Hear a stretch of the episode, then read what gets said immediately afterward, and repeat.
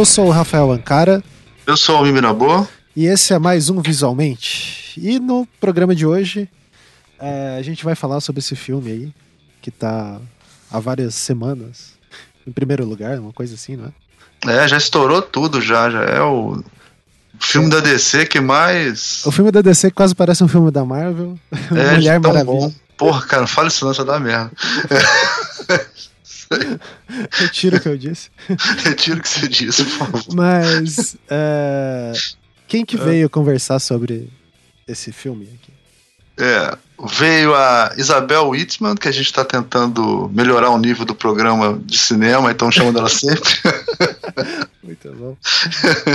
uh, Paula Cruz, né? É uma designer aqui do Rio que já participou, já participou do, do programa do machismo e tal. E a Rebeca Puig também, que é a nossa convidada frequente para falar de cinema lá do, do Colan Sem Decote. E a ideia do programa era mais do que falar do filme, falar do legado assim, que esse filme vai deixar. Porque é, fora toda essa questão de Marvel DC, de DC Nauta, Marvete e tal, Sim. eu acho que é, o mais assim, o que, que me fez que mais me deu vontade de gravar esse programa, me fez pensar nesse, nesse podcast foi essa coisa de quando eu estava assistindo, imaginar como é que é uma menina de 8 a 12 anos assistindo esse filme hoje em dia, assim, eu, eu fiz um, um, um, paralelo com o que eu devo, o que eu senti quando eu vi Superman, sabe como é que é? Que, que também eu tinha 8, 9 anos, era um filme que, é, pô, né, Sim, marcou a minha geração, é, né? Você é, aquela questão de se identificar e etc. Não tinha. Não, nos filmes é bem carente, né? De, de personagens femininos desse que gerem esse reconhecimento. Né? Não, a gente fez, eu fiz um teste no começo, vocês vão ouvir, cara, mas vocês, isso é tão bizarro que eu tenho 40 e mil anos de idade, sabe como é que é? A Paula é novinha. É, e, a, e eu e a Paula com uma diferença de já 25 anos de idade ou mais, é, a gente tem as mesmas referências de Mulher Maravilha, cara. E a Rebeca e a Isabel também. Quer dizer, você vê como é que tem pouca produção. Sim. Nesse tempo todo, eu fui a criança que viu o Superman na idade, né? É, certa, assim, né? Pra ficar bobo com a parada. E a Paula tem pô, o dobro da idade que eu tinha, três vezes a idade que eu tinha, e as nossas referências são quase as mesmas, cara. Então, é, e, e também, da, e também a Rebeca e a Isabel, que são intermediários isso aí. Então é muito, muito interessante, assim, observar isso, né? E, pô, e elas sabem tudo, né? A Rebeca, cara, acho que nos últimos sei lá, nas últimas quatro semanas ela deve, deve, tá, deve ter feito dois mestrados já em Mulher Maravilha. todo lugar ela vai falar de Mulher Maravilha. Assim. É, tudo que é encontro, né? Então, pode, inclusive, se vocês tiverem dúvidas, mandem para a Rebeca, viu? Pode Sim. mandar, não tem problema não. Sabe tudo. Pô, e tomara que abra espaço para mais filmes com sim, sim, é. Eu, eu, acho que vai. Agora, agora, agora vai rolar muito mais filme, né, cara? Agora a ideia é. é, é eles descobriram que dá dinheiro. Sim.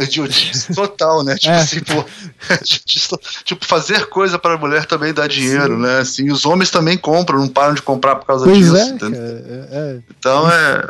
Descobriram a pólvora, né? Descobriram. É, e, e, e, aí, a, a, só para fazer uma propagandazinha também, a Isabel também gravou um programa não só sobre Mulher Maravilha, mas sobre a Pete Jenkins, que é a diretora do filme que está no Feito ah, por Elas aí na comunidade. Então vocês podem fazer uma dobradinha e ouvir os dois programas. Isso. Bom, aproveitando que o Almir tocou nesse assunto do Feito por Elas, que é um dos podcasts aqui da casa, do Anticast. É, contribua lá com o Patreon do Anticast. A partir de um dólar você contribui não só pro visualmente, nem só pro Anticast, mas também o feito por elas e todos os outros podcasts aqui da casa. E quem quiser uma prestação de contas, por favor, ouça o programa que o Ivan lançou semana passada, foi no final de julho. Esse nosso, nosso vai sair. É, deve ser tipo é, uma semana depois isso, desse. No final de junho ali. É, final de junho, começo de julho, que é. Ele presta conta para vocês, viu? Isso, então, a gente gasta dinheiro. pra onde vai? Para onde vai, para vocês verem que não tem a menor condição de funcionar Isso. sem o. Assim, parada tipo assim. a JBS não, não. A gente não fez. Não fizeram visitas às nossas residências em horários Cara, escusos. Exatamente, não tem a menor condição, assim, não tem a menor condição. É. Têm, os caras, assim, o, o, Ivan reuniu os caras que mais sacam nesse negócio de, de podcast, de como é que monetiza, o, o Caio Corraine, né, a, e, e, a menina a da... Ira. A, a, a Ira, né? Isso. É, a galera e o, e o cara do NBW, que é mais tipo a gente, assim, né, né? Mais... E, cara, eles conversaram horas e horas e horas, e aí no final a conclusão é a seguinte, cara, continua ajudando no Patreon.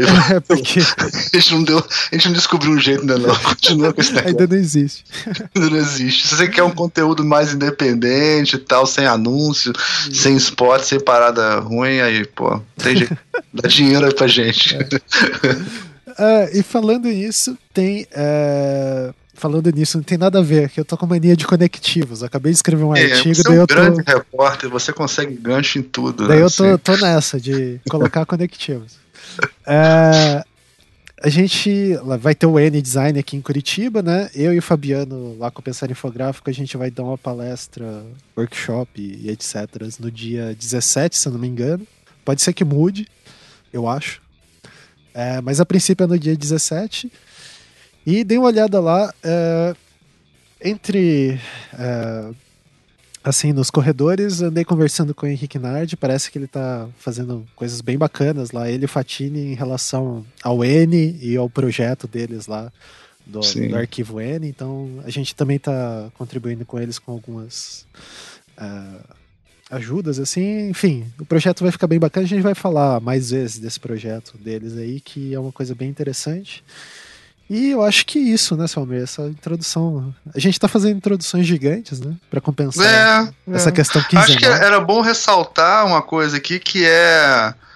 O N não é do Henrique Nardi, viu, gente? Quem Exato. Isso. o N é o Encontro Nacional dos Estudantes, que é organizado pela galera há 20 anos. Não é o Henrique Nardi, é o N de Nardi, não. É. ah, e lembrar que é Fatini, viu? Porque o Ricardo fala o nome do cara errado a vida inteira. Faquini, é. semana... Ricardo só fala faquinha. Esse final só fofoquinha aqui, para ninguém ouvir. Esse, essa, essa semana foi aniversário do Rafa Castro, tava lá o Faquini e o Ricardo. Cara. Eu cheguei lá, eu zoei muito, cara. Zoei a noite inteira essa parada. Foi ótimo. Queria agradecer. Muito bom esse podcast me dá essa oportunidade de zoar o Ricardo a noite inteira com essa parada, de corrigir nomes. Ah, é, foi ótimo, bom. um prazer inenarrável, assim, foi muito é. bom. Ah, e falando do Ricardo, que não está presente aqui, eu e ele a gente participou junto com o Gustavo Soares, lá do Dia Crítico, do Diego Maldonado e do Érico. A gente quase, é, como que pode dizer, subverteu o programa que era para ser tipografia e falamos só de infografia e design da informação. Aproveitamos que o Gustavo estudou em Reading, de onde saem muitas dessas teorias aí. E foi bem bacana, tá disponível em algum lugar aí da internet. Mentira, vai ter o link ali embaixo. é, e, e, lembrando que o Diego também tá produzindo Entre Letras. Que vira Sim, que de vez em Aparece um voando Isso. aí. A gente tá produzindo a ideia de sair uma temporada inteira. Então, uh, fiquem espertos aí que vai sair esse bloco. É, por enquanto tá saindo tipo, era o mesmo calendário do Não Obstante, assim, um calendário isso. chinês lunar que ele, a vocês cada... acompanhar. Busquem na internet também, isso. aproveitem e busquem isso também. Acompanha a, a rotação de Plutão, assim. É, a saída, assim, a saída. Certo. Então é isso, fiquem com o programa. Ah, pessoal, já ia me esquecendo.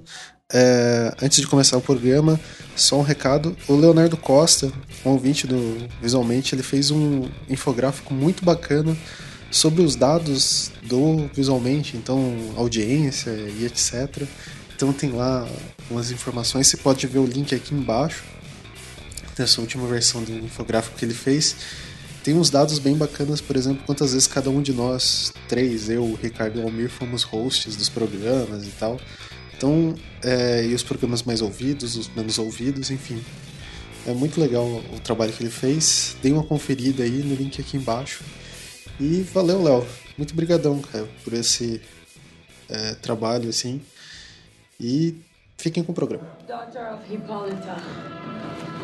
Queen of the Amazons. And your wrath upon this world is over.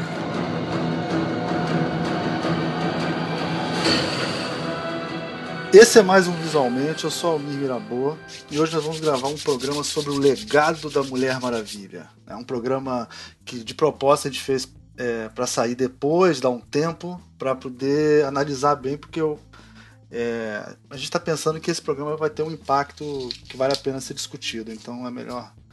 Foi melhor dar um tempinho maior para ele, para refletir. E hoje nós temos aqui Isabel Whitman, que é arquiteta antropóloga, antropóloga crítica e, e podcaster do Feito por Elas. Olá. Paula Cruz, designer. E aí, Paula? Boa, boa noite. É, ou bom Re... dia, ou boa é... tarde. e Rebeca é, Puig, lá do Colan Sem Decote, roteirista e que sabe tudo de cinema e de Mulher Maravilha. Olá, tudo bem? É, gente, primeiro a gente tem que decidir aqui. Vamos chamar de Diana, né? Diana não rola, não, né? Vocês gostam de chamar de Diana? Eu não consigo. Não. Alguém chama de não, Diana? eu prefiro Diana também. É, eu também prefiro Diana, porque realmente Diana não, não dá pra mim. Tem muita gente que chama de Diana, mas não rola. Até Nossa, no trailer. não, imperialismo. Pô, origem, origem latina tem que chamar do nome certo, né, cara? É, Diana era aquela outra princesa lá. Pois é, exatamente. Diana era é outra É verdade. Princesa. Essa é Diana, pô. É, eu queria começar perguntando para cada uma de vocês. Pode, pode começar pela Paula, porque a lembrança mais antiga dela vai ser a mais recente. qual é, qual é a lembrança? Bom, em relação a mim, então, é... como é que você conheceu a Mulher Maravilha e qual é a lembrança mais antiga que você tem dela, assim, Paulo? Cara, a primeira coisa mesmo assim que eu lembro foi ver a Liga da Justiça no Cartoon Network, só que era aquele traço bem antigo, assim, dela é, voando no jato invisível e tal. Que hoje eu olho eu acho meio tosco, sabe? Mas na época mesmo eu achava muito legal porque é, ela era a única menina no meio de, dos heróis, assim. Tipo, eu nem tinha noção disso, mas eu já reparava nisso, né? Tipo, se eu tivesse que fazer alguma brincadeira, teria que ser sempre a Mulher Maravilha. Enfim. Ah, e... também, né? É. E depois eles até começaram. Não sei se vocês pegaram isso, mas é porque eu via muito Cartoon Network, assim. É, eles começaram a fazer pequenas vinhetas é, zoando os heróis. E tinha uma com a Mulher Maravilha, eu acho. Falando com Aquaman, alguma coisa assim. Ah, eu também achava legal. Eu sei, eu sei o que, que é. São super amigos, né? É super amigos, super amigos, é. é. Sim, sim. É, mas e, isso tipo, já é bem antigo. Foi... Super Amigos é anos 80, né? É. Mas é, é que mas você via na reprise. no cartoon, sim. É, é. E aí depois que eu comecei a ver que tinha quadrinhos e tal, porque né, eu era tão pequena que para mim a primeira coisa que chegava era a TV. Aí depois eu via que tinha que tinha na banca também, né? Que é meio bizarro, mas Mas você não chegou a ter roupinha da Mulher Maravilha essas coisas, né? Não, não. Tanto que na minha época, assim, hoje é normal as meninas pequenas terem roupa de princesa e tal, mas se eu, se eu tiver alguma roupa disso, tipo, minha mãe teve que fazer na costureira, sei lá, nem lembro. Sei. Ah, mas então você viu uma versão antiga da Mulher Maravilha com, com o Super Amigo. Interessante. É, interessante. é, assim, não tão antiga, mas não. É, depois tiveram vários outros desenhos, né? Tem uns que ela até namorava ou Batman ou Super-Homem, os dois, assim, mas. Esse foi o primeiro que eu vi. É, legal. E você, Rebeca?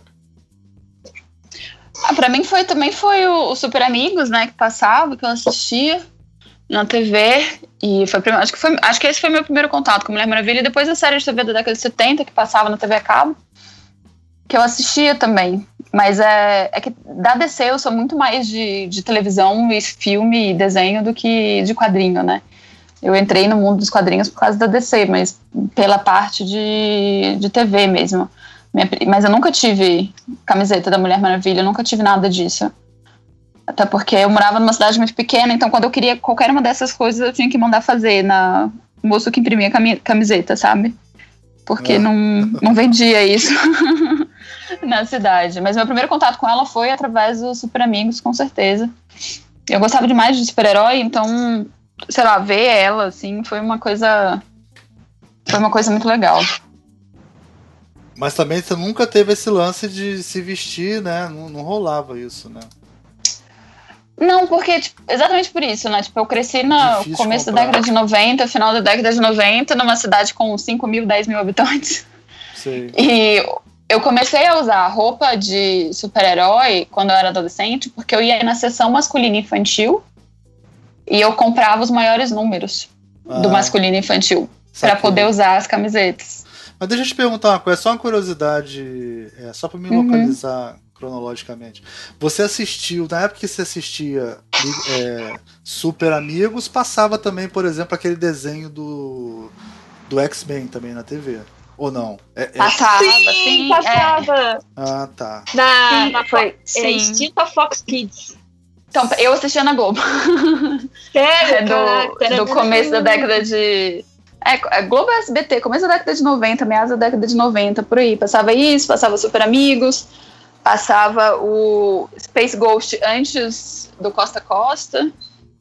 É, caraca, verdade. Gente, e depois passou o Costa Costa, que tinha até o Ronaldinho também na entrevista. Pois verdade. é. verdade. Que fase, que. E, vo e você, Isabel? Você, você viu que você começou a se aproximar da. Você viu a primeira vez a Mulher Maravilha onde? Mesma coisa, no Super Amigos, na época da, da TV aberta mesmo. Acho que quando chegou o Cartoon eu já era mais adolescente, assim, não peguei tanto essa fase de Cartoon.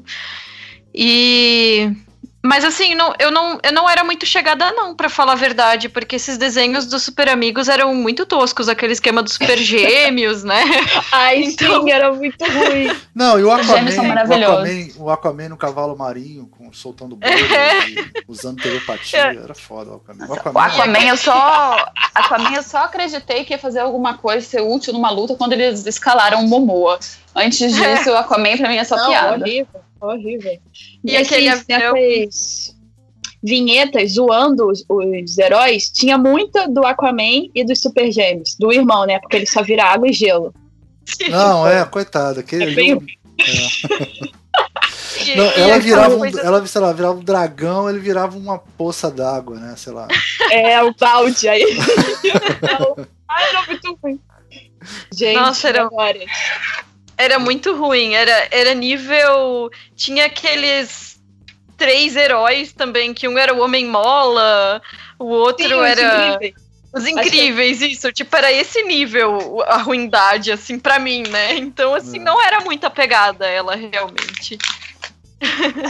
É, o, os impossíveis, né? Os impossíveis. Ah, isso, isso os impossíveis. É, os impossíveis eu até defendo porque era uma banda de rock eu gostava.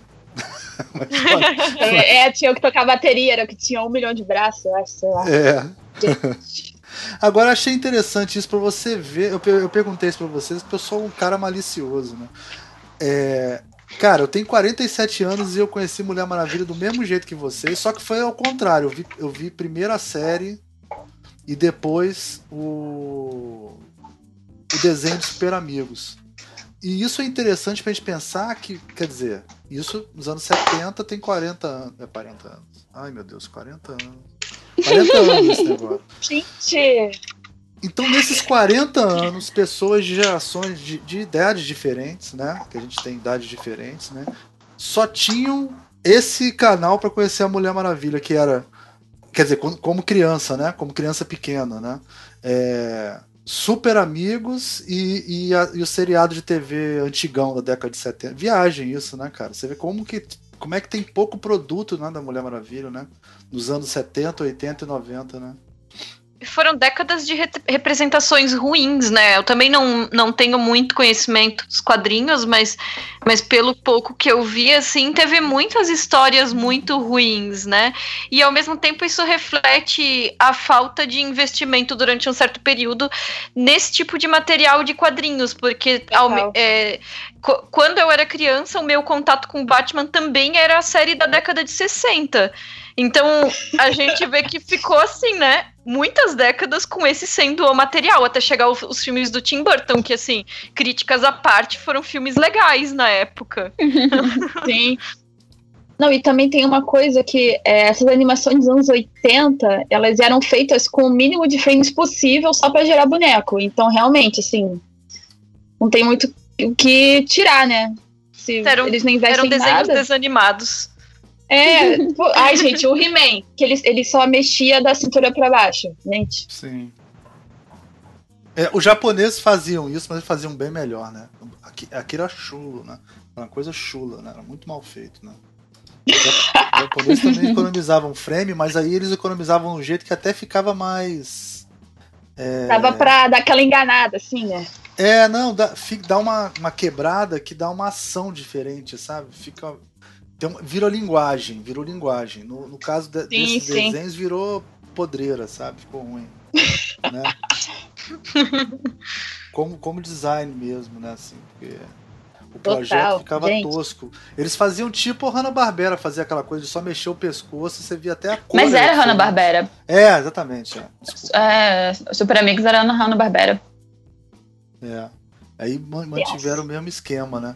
O, o... Mas tem coisas que ficaram icônicas, né? A Liga da Justiça, aquele, aquele prédio da Liga da Justiça, né? Que na verdade. Sim, até a abertura é muito logo, assim, né? Tipo, quando eles param todos eles, aparece o, né, o tipografia. É, assim. então é bem, é bem logo, isso mesmo. Fica aquela coisa que. É, tinha muita coisa icônica que eles fizeram.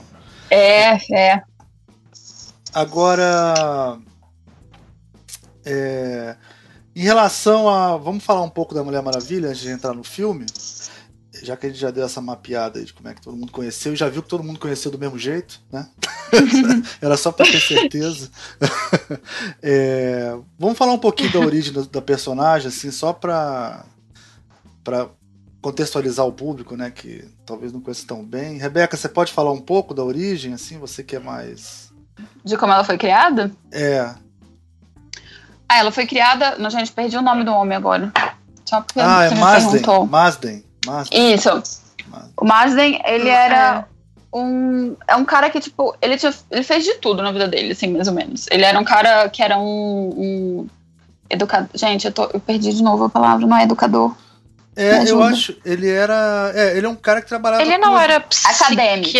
É um acadêmico. Ele é um acadêmico. Ele era psicólogo, ele também era. É, isso, e, e ele era acadêmico. É. Ele era acadêmico. E ele chocou a...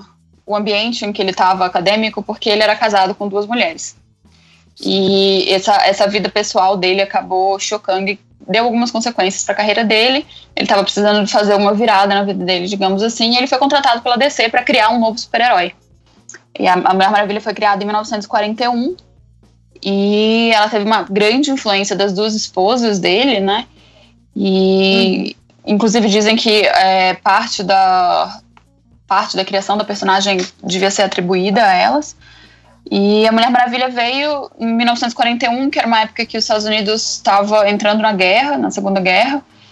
E ela veio como uma representação feminina exatamente. A, intenção dele era fazer um contraponto ao que a gente tinha até então, que era sempre uma personagem que era coadjuvante, ou era muito raro você ter uma personagem feminina que fosse uma super-heroína, que tivesse uma posição de, de poder desse tipo, do mesmo, da maneira como a Mulher Maravilha entrou, é, foi criada. Então, por exemplo, quando ela foi criada, a roupa dela, que hoje eu acho é, absurda, ela foi criada exatamente como uma maneira de tentar causar uma revolução, né? Porque ela tem muita pele exposta, numa época em que mulheres precisavam ser extremamente recatadas, né? 1940. E a Mulher Maravilha acabou se tornando um símbolo, porque quando o, os homens americanos foram para a guerra, a, digamos que a, a, o pessoal que ficou trabalhando é, eram só mulheres, né? Então a força trabalhadora dos Estados Unidos virou em sua maioria mulheres e elas assumiram um posto de trabalho que normalmente que antes era do marido delas, começaram a trabalhar fora de casa. Então durante esse período da, da guerra até 1900 e, até depois da guerra até mais ou menos 1947 a Mulher Maravilha teve esse esse posicionamento de tipo de refletir as mulheres da época também, de inspirar elas a querer mais do que só serem donas de casa quietinhas na delas, né? Depois, quando os homens voltam da guerra e as mulheres são mandadas de volta para casa, digamos assim, é, ela, a Mulher Maravilha acabou se tornando também esse símbolo de que mulheres podem fazer alguma coisa mais, né? Mas ela foi criada exatamente para ser um, um, contraponto a todos os heróis masculinos que existiam na época. E ela é a primeira super-heroína, né? Assim, dos quadrinhos. Então, ela tem essa importância. Eu não sei se eu respondi. Sim. É, eu, eu, e, e essa coisa da. E essa coisa desse cara ser muito Vou, falar, vou, usar uma gíria da década de 70, só porque pra, pra Fentex. pra Fentex é foda, né? Deve ser dos 1940. É, é, é, é, é, interessante, né? Porque, agora, assim, falando, falando sério, né?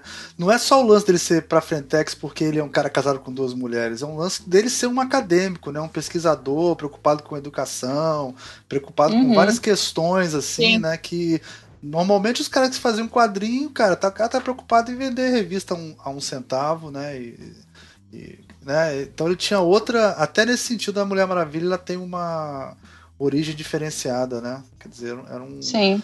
um projeto, né? Foi um projeto mais profundo do que só vender revista. Sim, total. Né? Tinha outras. Sim tinha outras coisas. Né? É, inclusive foi uma quando ele foi contratado para criar um personagem novo, foi uma das esposas dele que sugeriu que fosse uma é. mulher, por que não uma mulher, né?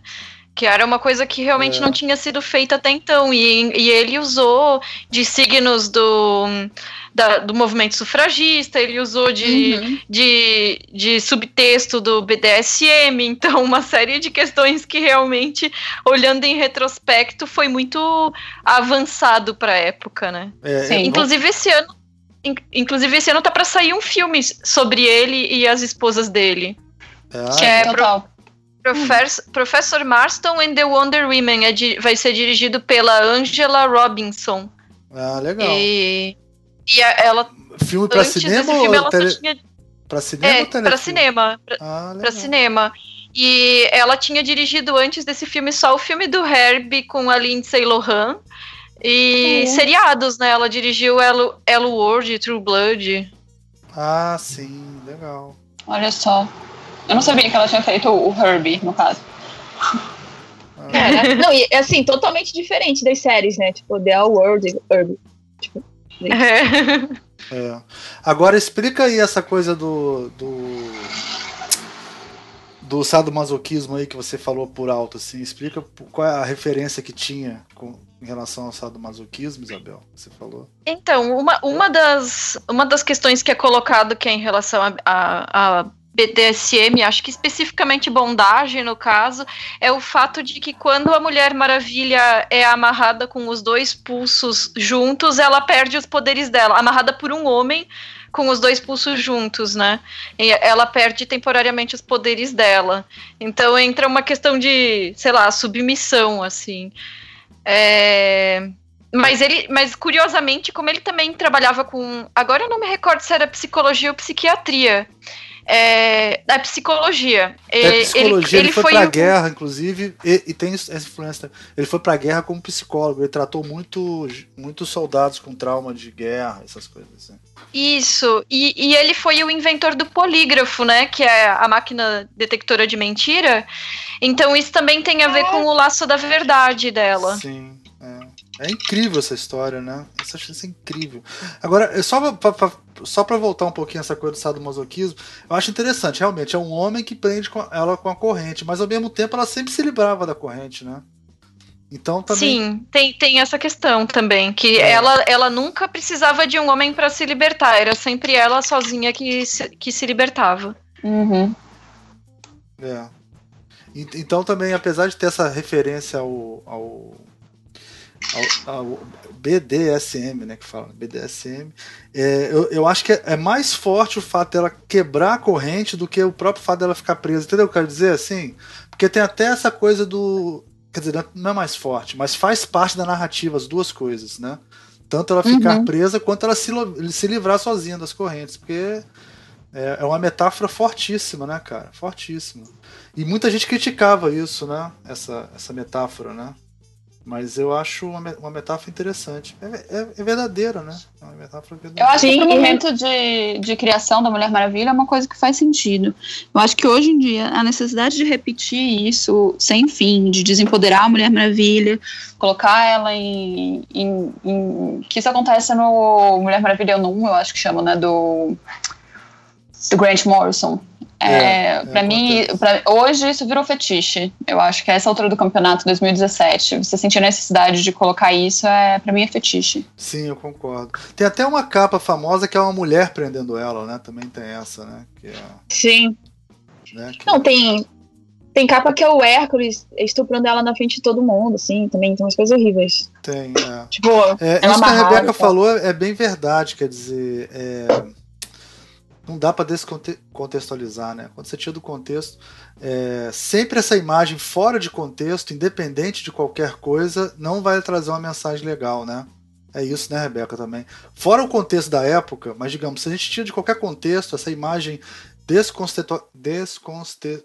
desconst... Putz, des... Tá Fora do contexto. Fora do contexto. tá tarde, gente, desculpa.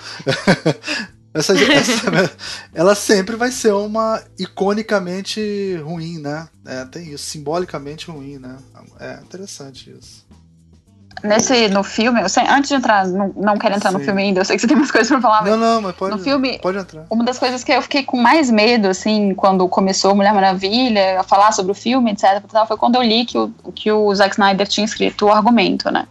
Que a Mulher Maravilha tem, numa das várias histórias de origem dela, que ela é filha de um estupro, né?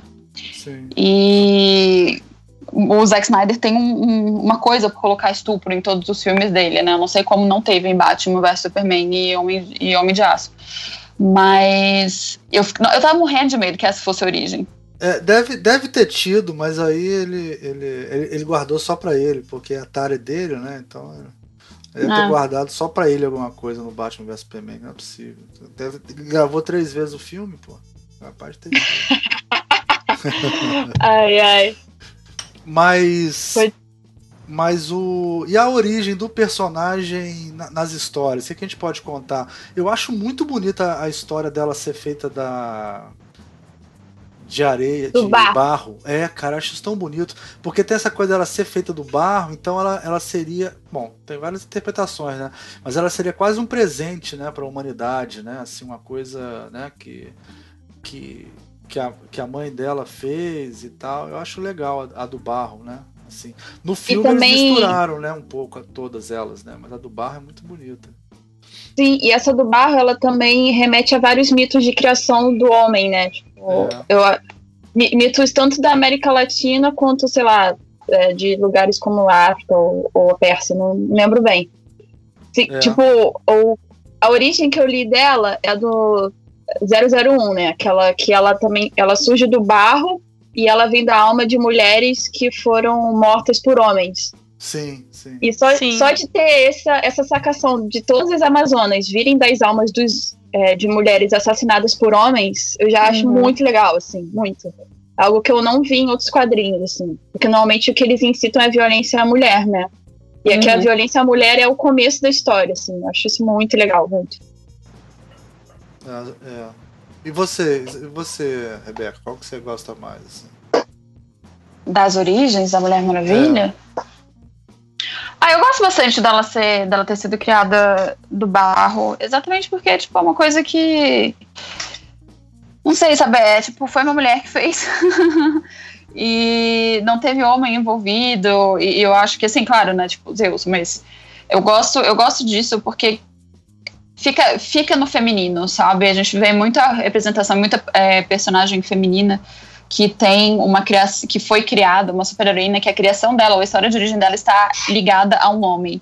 É, além da Mulher Maravilha, eu consigo lembrar da Era Venenosa só que a origem dela não está ligada a um homem, ou que ela não está ligada a um homem de mais poderoso Sim. ou um super-herói de maneira geral, sabe?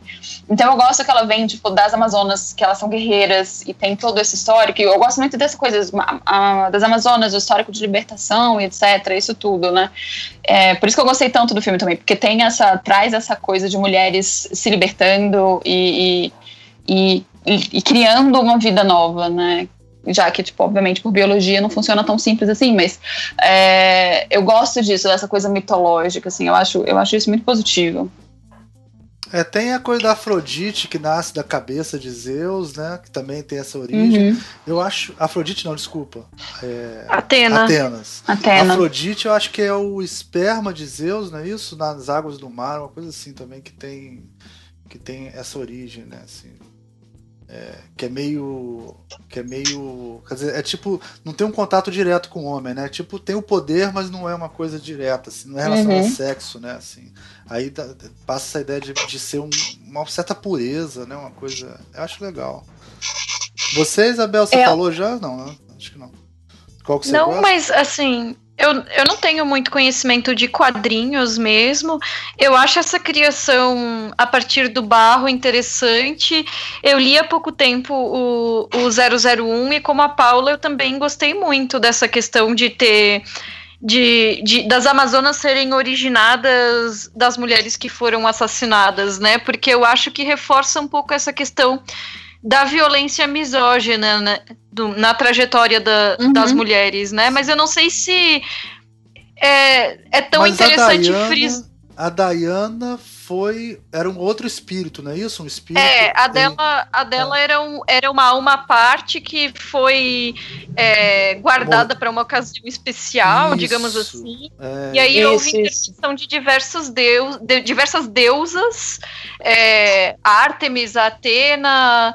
É, e também o Hermes, e aí no final, pela união de seus poderes. é, Tudo que há de bom, açúcar.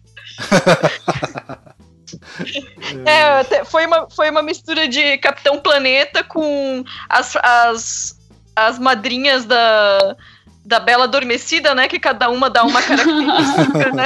Então, ah, vou te dar a beleza, vou te dar a sabedoria, não sei o que lá. Aí surgiu a Mulher Maravilha. é, eu tenho mais. É, acho que é um ou dois adendos sobre a, o nascimento da Mulher Maravilha.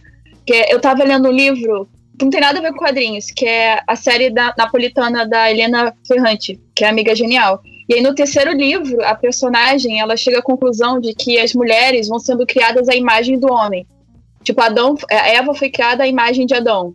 E isso se repete em vários mitos, assim, a mulher ela nunca vem sozinha, ela vem depois do homem ou feita a partir do que o homem espera de uma mulher. E aí ela vai botando isso assim para literatura, para o cinema, que as mulheres elas são o que os homens querem que elas sejam. Então, uhum. a Mulher Maravilha vir do barro tem tudo a ver com ela ser a Mulher Maravilha e não tem um Homem Maravilha, sabe? É, legal. Isso é. É. Porque, porque eu tava até falando assim com meu namorado antes, tipo, cara, é, de super-heroínas, quantos eu conheço que são a versão feminina de um herói? Tipo, a Batgirl. Ixi. Nossa, tipo, quase todas, né, assim, basicamente. E a Mulher Maravilha é uma das mais antigas. Eu não sei se foi a primeira que surgiu assim, mas eu acredito que sim, né? Que ela nasceu por ela mesma, e não a partir de outro super-herói. Uhum. É, com certeza as esposas do Marsden é, influenciaram ele para essa coisa, né? Tipo, ele deve ter conversado muito com elas, né? Tem gente que coloca elas até como co-criadoras. Isso é difícil, é, mas deve ter tido uma grande influência, né? Sim, uhum. não, eu, eu lendo esse primeiro volume assim, eu fiquei, caraca, é um homem que escreveu isso aqui mesmo para falar de, de alma que veio de mulher assassinada por, por misógino e tal, tipo, caraca. É Agora, é Agora, o... tem uma coisa também, só para encerrar essa coisa do Mazden que eu acho legal, é que essa coisa dele ter ido pra guerra e não guerreou, né? Ele só cuidava das, dos, do pessoal que voltava fudido de lá e tal, né? Fez com que ele tivesse essa coisa de ser um pacifista, né? E ele passou isso muito pra, pra Mulher Maravilha, assim, né? Inclusive, é... essa coisa dela ser a, a eu, eu, li em algum lugar, né, que quando ele criou, quando ele ia criar, antes de ser mulher, ele ia criar um homem, né? É isso que vocês falaram, né? E que ele queria fazer um, um, um herói que derrotasse as pessoas através do amor e da justiça, né? Para ser pacifista, ser, em vez de só uhum. meter a porrada, né? E aí, e aí ela falou: ah, você vai derrotar com amor e tal, por que, que você não faz uma mulher? Essa foi a versão que eu li, eu não sei que nas internet se isso é verdade, né? Mas é também essa coisa, essa, essa, essa coisa pacifista dele é bem legal, né? E da mulher, que a Mulher Maravilha tem, né? A Mulher Maravilha muito, chega pra muito. É, ela chega para trazer a paz, né? Isso é muito legal. É um diferencial dela também. Por, por, isso que ela é Sim. diferente, né? Por isso que ela é tão diferente. Por tudo isso que a gente falou, ela é tão diferente, né? O que, vocês acham? E acho que ela também faz um contraponto, porque muitos dos heróis, é, super-heróis, assim, o Batman, eles fazem o certo, mas na verdade não é para eles não fazem o certo da maneira certa, né? O Batman tem várias torturas, o Super-Homem às vezes eu acho que ele incita mais a guerra do que ele ser contra a guerra, assim. A Mulher Maravilha eu acho que tem muito esse sentimento pacifista, sabe? Apesar, né, de bem, daquele imperialismo americano lá, de fazer a guerra pelo bem, enfim. Mas com certeza ela é diferente do, dos super-heróis, pelo menos da DC, né? Eu acho que até pelo fato de no, no sentido da mitologia da criação dela ela ser deslocada dos seres humanos, né? Porque os outros heróis, é, com exceção do super-homem aí, alienígena e tal, né? Mas a maior parte deles são pessoas que adquiriram poderes, ou que aconteceu alguma coisa, adquiriu poderes, ou que simplesmente compraram, como é o caso do Batman, né? E, e, e, e, ela tem essa coisa de estar tá ligada a uma, a uma descendência mitológica mesmo, a um contexto de de divindade. Então, é, ela está deslocada de toda essa coisa da humanidade é, e das falhas dos humanos, né? Então ela consegue perseguir esse ideal dela de ver verdade e de justiça como uma coisa além, né? Uma coisa acima do, do padrão que um humano conseguiria. Sim. Sim. Gente, vamos entrar na zona de spoilers, então, aqui? Vamos. vamos. Eita! Quem, quem tiver ouvindo, agora é spoiler na cara direto, toda hora. Então, se você não viu o filme. Se você não viu o filme depois de um mês, você é louco, né? Então você pode desligar o podcast e ir embora. Que eu não quero dar pala pra maluco. Agora, se você. ou se você tá numa ilha, né, na Islândia, sei lá, né? Não tá podendo assistir, assista e depois volte. É, eu queria fa falar com a Isabel um pouco sobre a, a diretora, né? Que. que assim, pô, bicho, rolou milhares de coisas. Frases tipo aposta arriscada na Pat Jenkins, né? E tal. A mulher, pô, já ganhou. Nossa. É. Sim. E, e, e aí a Isabel escreveu um texto que ela, que ela falou muito disso, né? Que você falou, analisou isso, né? dela são das poucas mulheres que fez filme acima de 100 milhões de dólares, como é que é difícil, quantos anos ela demorou para conseguir fazer um, um, outro filme, né? Que eles deixaram ela meio encostada no cinema, ela ficou fazendo outras coisas e tal. É, o que, que você achou? Valeu a pena a aposta arriscada, Isabel? O que você achou? é, prime primeiro que, claro, né? Não foi uma aposta arriscada, né? Eles estavam bem conscientes é, das qualidades dela como diretora. No primeiro longa dela, ela já conseguiu indicação ao Oscar para Charlize Theron, que ganhou o Oscar, né? Com Monster, né? De, é, Acho que era Desejo Assassino, é, alguma coisa assim, o, o subtítulo em português. Em português. É. é. Cara, os subtítulos e... em português, na boa, o dia que eu descobrir o cara que faz subtítulos, eu vou chamar ele para fazer um podcast, cara.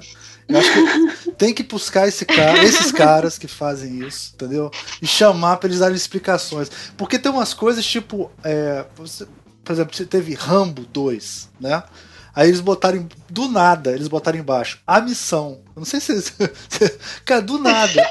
Do nada, assim, não tem por que ter aquele a missão, entendeu? E a missão virou padrão em todos os filmes nacionais depois disso, na, nacionais e internacionais. Ah, desculpa, volta Sim. aí. Isso aí eu acho que vale um programa. é verdade. Mas mas respondendo diretamente a pergunta, nossa, valeu demais a pena, né? Porque independente de gostar ou não de filme de super-herói, nem é um gênero, subgênero que eu, que eu curto muito, assim, mas as qualidades técnicas de direção, propriamente dita, são grandes no filme, assim. Tem alguns problemas de roteiro, eu acho que a gente pode, pode discutir eles depois, mas o trabalho da diretora, da Patty Jenkins, é inegável no filme. E até no sentido de criar uma história de origem, a gente tá cansado de histórias de origem, são sei lá quantas, todos os anos, né, nos últimos, sei lá, 15 anos, e ela consegue criar uma história de origem que realmente engaja, que não é aquele mais do mesmo, que tem um que tem humor, sem ser aquele humor formulaico batido que os filmes da Marvel já estão usando já Sim. há algum tempo, e ao mesmo tempo sem ser aquela seriedade chata dos filmes da DC, ela consegue dosar os elementos, né? É óbvio, não tô querendo dizer que é um filme perfeito, né? Mas assim, em se tratando do filme de gênero, é, de super-herói, acho que a qualidade do, do resultado final é inegável. Agora, o que a gente tem que levar em conta é justamente essa dificuldade, né? De pensar que é a primeira mulher que está dirigindo um filme de super-herói, é a primeira, a, a primeira mulher em, sei lá, décadas que está que tá, que tá, que tá conseguindo um orçamento. Quer dizer, nessa, nesses últimos anos, é, na, na, história do cinema, na verdade, é, só é, cinco diretoras conseguiram um orçamento de mais de 100 milhões de dólares, né? Que é o que eu escrevi Sim. no texto.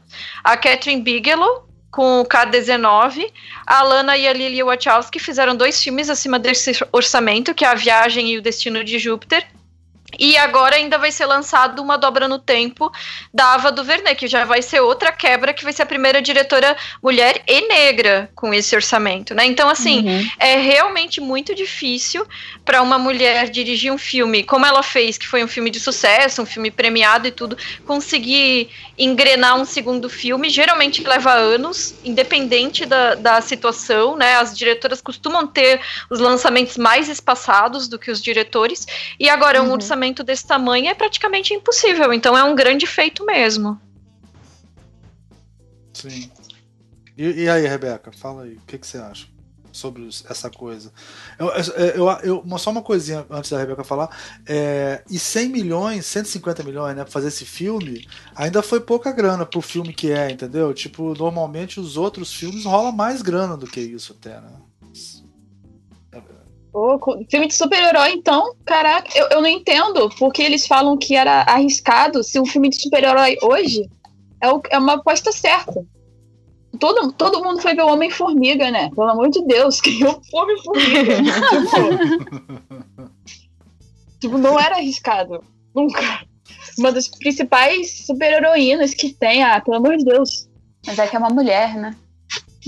É, né? As, as mulheres é... não vão no cinema, né? Mesmo? Exato. As mulheres não vão ver filme super-herói. Pô, não esse é, esse é, é, esse é o rolê, né? Esse é o, o medo deles. Mas assim, é, é, ridículo que só em 2017 a Mulher Maravilha tem chegado no cinema. É ridículo que é, quando a quando a nossa a Patty Jenkins foi escalada, digamos assim, para dirigir o filme, as pessoas tenham dito que era uma aposta, né? Ela é uma mulher que, como, como a Isabel disse, ela tem toda essa coisa do Oscar, ela dirigiu diversas séries na televisão. E quando a gente olha, para mim, o maior exemplo de como isso é babaca é o Colin Trevorrow. O Colin Trevorrow é o diretor do Jurassic World, né? Que Sim. é um filme horroroso, vou tentar não falar palavrão. E ele é o diretor, ele, para desespero pessoal, está escalado para ser o diretor do é, Star Wars 9. Sim. E ele é um cara que, tipo, antes disso tudo, ele tinha feito só Safety Not Guaranteed, que foi um filme extremamente barato, extremamente pequeno, muito menor do que Monster. Ele não tinha a mesma experiência que a Patty Jenkins tinha quando jogaram o Jurassic World no colo dele. E ele fez Jurassic World, tá fazendo a sequ... ele escreveu a sequência, pelo menos, e agora tá lançou um filme que chama The Book of Henry, que só tá recebendo crítica ruim. E pelo que parece, é um inferno em representação de feito em forma de cinema. E nada disso vai afetar ele, sabe? Ele vai continuar empregado no Star Wars 9. Eu gostaria que o Booker Henry fizesse ele perder o trabalho em Star Wars 9. Mas ele é um cara que, tipo, não tinha um passado, sabe? Ele não tinha a carreira que a Patty Jenkins tinha. E aí, mas ele não foi uma aposta. Ele é só um, um cineasta iniciante. Exatamente. É, essa, essa é a, é a. Acho que isso que é importante, essa, essa semântica que se utiliza, entendeu? E são coisas sutis, né, cara? Tipo, quando Sim. aparece. Quando esse cara aparece, ou quando apareceu. Até, até gente boa, quando, quando apareceu o Spielberg, sei lá, né? Parece o Spielberg, ele é, é, a nova o futuro do cinema. Ele é um é jovem inovador. Ele é um, entendeu? Nunca se usa esse termo aposta arriscada. Não, não se usa, uhum. não se uhum. usa. Porque se o cara tá contratado fazendo quando... filme. É. Isso, ainda mais quando já é alguém que já teve um filme que fez sucesso e que foi bem avaliado, né? Uhum. Onde é que tá a aposta se não é uma novidade, né? E, e além de, do, do Colin Trevorrow, eu também é, lembro do Josh Trank, né? Porque ele dirigiu Poder Sem Total. Limites, que era um filme bacaninha sobre alguns jovens que adquirem superpoderes, então abria as portas para esse tipo de filme. Até tinha o Michael B. Jordan, não sei se foi o primeiro filme dele, mas é o primeiro filme que eu lembro com ele. E aí depois escalaram ele para fazer o Quarteto Fantástico, o mais recente, né? E foi aquela bomba, né? Então. Sim, é, então às vezes é, não se justifica, né? Não, é, é, é tudo o clube da indicação e da broderagem, né? Impressionante, uhum. assim. Uma mulher pode ser muito capaz, mas se tiver um homem amigo, pega. É impressionante. É, eu tava dando é. uma olhada nas, nas críticas ao. Eu tô, eu tô fascinada com o quão ruim, aparentemente, do Book of Henry é. E ele, eu tava lendo umas críticas assim, e o cara deu, tipo, nota baixa pro filme, mas ele faz questão de dizer que é um, é um, é um dom raro o que o Trevor tem de, de ver coisas, é, um, de ter um olhar infantil de, maravilha, de maravilhamento, sabe? Gente, pelo amor de Deus, não é raro, sabe? Tipo, não é. Ele é só um diretor ruim, sabe? Ele é só um cara branco medíocre, é isso que ele é. Eu, eu lembro até. eu lembro até é uns anos ruim. atrás que tinha uma reportagem gringa, agora eu não me lembro mais qual era o, o site especificamente, mas que perguntava: é, você sabe como conseguir ser um diretor de, uma de um filme em uma franquia consagrada? E aí a resposta era: seja um jovem homem branco de vinte e poucos anos com um filme é, que gerou buzz no currículo. É Sim, isso, exatamente. só isso. É, mas isso aí é perfeito. É isso aí. E não precisa ser um filme muito bom, não. Ele só tem que ter uma novidade. Ele tem que ter alguma novidade. Entendeu? Ou, é verdade. Sabe, ele tem que ter um, um, um, qualquer, qualquer novidade, uma inovaçãozinha qualquer, uma, um diferencial. Não precisa qualquer. de inovação, não, gente. Precisa não de inovação, você acha? Só precisa ser branco. Não, mas acho que é, é, mas inovação que eu quis dizer, inovação não é a boa palavra. Ele tem que ter um quiprocózinho, sabe? Uma coisinha. Ah, é, ele, é ele, buzz, ele balançava, é buzz. exatamente, buzzword, uma coisa assim, né? Tipo, balançava a câmera, ele fazia sei lá o que e tal, já foi. Já foi. ou, é, ou então parecer com alguém também. Tem isso também, Rebeca. Por exemplo, se for o novo Hitchcock, o novo sei lá o que, também funciona isso. Entendeu? Você faz um filme igualzinho Hitchcock, aí todo mundo fala pro cara, ah, o cara é o novo Hitchcock, entendeu? E aí também, isso também funciona. Isso aí é perfeito. É eu tô tão cansada desses homem branco gênio que na verdade não faz nada, que faz menos do que deveria, sabe? Tipo o cara do Lala Land, que eu esqueci o nome agora. Ou pessoa que eu acho superestimada, gente. Pelo não, amor de eu, Deus. Eu acho o Lala Land superestimado, mas o primeiro filme eu adoro. Pro eu tenho vários problemas com esse o da, do bateria. O da bateria o Flash. É. Eu acho um, um, filme, um ódio à masculinidade tóxica Nossa, total, e sistemas sim, opressivos de ensino. É. Nossa, é não, horrível, é, esse não, é horrível. É tipo, no assim, final, o final desse filme é de, tipo, eu saí do cinema. Primeiro que eu achei que o filme tinha seis horas. Eu não aguentava mais estar dentro do cinema. E Aí, quando curto, eu saí do, né? quando dá o final, que é tipo, yes, secusão é legal, eu saí do cinema e falei, tipo, por que me trouxeram pra ver esse filme, gente? Hum. Porque eu gastei dinheiro com esse filme. O Damien Chazelle, só pra. Isso. Que Isso. é um cara de quê? Ele tem a minha idade, ele, tem, ele, ele é um ano mais velho do que eu, acho que ele deve ter 32 é. por aí. Já tá indo pro terceiro grande filme, sabe? E é tipo, por quê? Porque, sei lá, ele conhece as pessoas certas. É, só é essa resposta aí. Não, é, mas ele. ele é, é, não tô querendo defender também, não, porque eu detesto La La Land. Mas ele, tecnicamente, eu acho ele bom. Eu acho ele bom. Eu não sei. Eu também sou músico e, e aquela coisa do, do, do, do Splash, eu não gostei do. Tem, tem isso também, Rebeca. Às vezes você tem uma identificação, né? Então aquela é, coisa do. Tem uma coisa nesse filme não vou nem defender muito, mas assim, é, é, que é uma coisa assim, quando você é músico, tem um, um, certo momento que você é o melhor músico do mundo. É, é, difícil explicar isso. Você toca tão bem, você faz uma coisa tão bem, e aquilo é tão raro de acontecer, é, que eu acho que nesse filme isso é bem retratado e por isso eu gosto do filme. Mas eu concordo que é uma ode à, à não pedagogia, né? A, tudo, é, tudo Não, mas, eu, mas eu, eu também concordo que ele tenha talentos técnicos, assim. Eu só acho que, é. às vezes, alguma coisa na execução tá equivocada, sabe? Sim. Eu acho que ele é, tipo, eu acho que ele não tem absolutamente nada demais em relação a qualquer outro diretor que tenha feito coisas similares na vida dele. Eu acho que, tipo, pra um cara de 30 e poucos anos, ele é um cara muito bem, é, que entende muito bem é, de câmera e de direção e etc. Sim. Mas eu não acho que ele seja extraordinário de maneira nenhuma. Eu acho que Isso. ele é padrão. É. Assim, eu acho que, que nem é. ele, várias pessoas, sabe? Sim. Só que por alguma razão as pessoas. Por que o Whiplash é um filme que tem um roteiro legal? Porque, tipo, porque eu não gosto do filme, mas eu, eu sei que é um filme bom. Sabe? É um filme que não é para mim, definitivamente. O único personagem com quem eu me identifiquei foi o pai do garoto. Hum. Não sei se é porque eu sou trouxa ou o quê, mas, tipo, eu só fiquei, tipo, na hora que acabou aquele filme, eu falei, nossa, gente, esse moleque não merece esse pai. Ele não merece absolutamente nada, mas ok. Aí eu acho que tem muito isso, sabe? Tipo, muito. Ele é um bom diretor, mas eu não acho que ele é excepcional. E La La Land mais do que prova isso, né? Sim.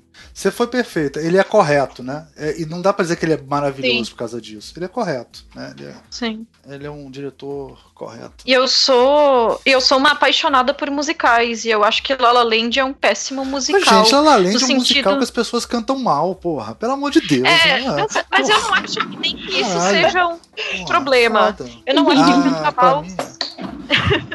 eu, eu não acho que cantar mal seja um problema que eu acho que esse paradigma do musical correto também já já caiu, assim, mas eu acho que o, o, o, timing, a maneira como as músicas são inseridas no roteiro não é bem trabalhado.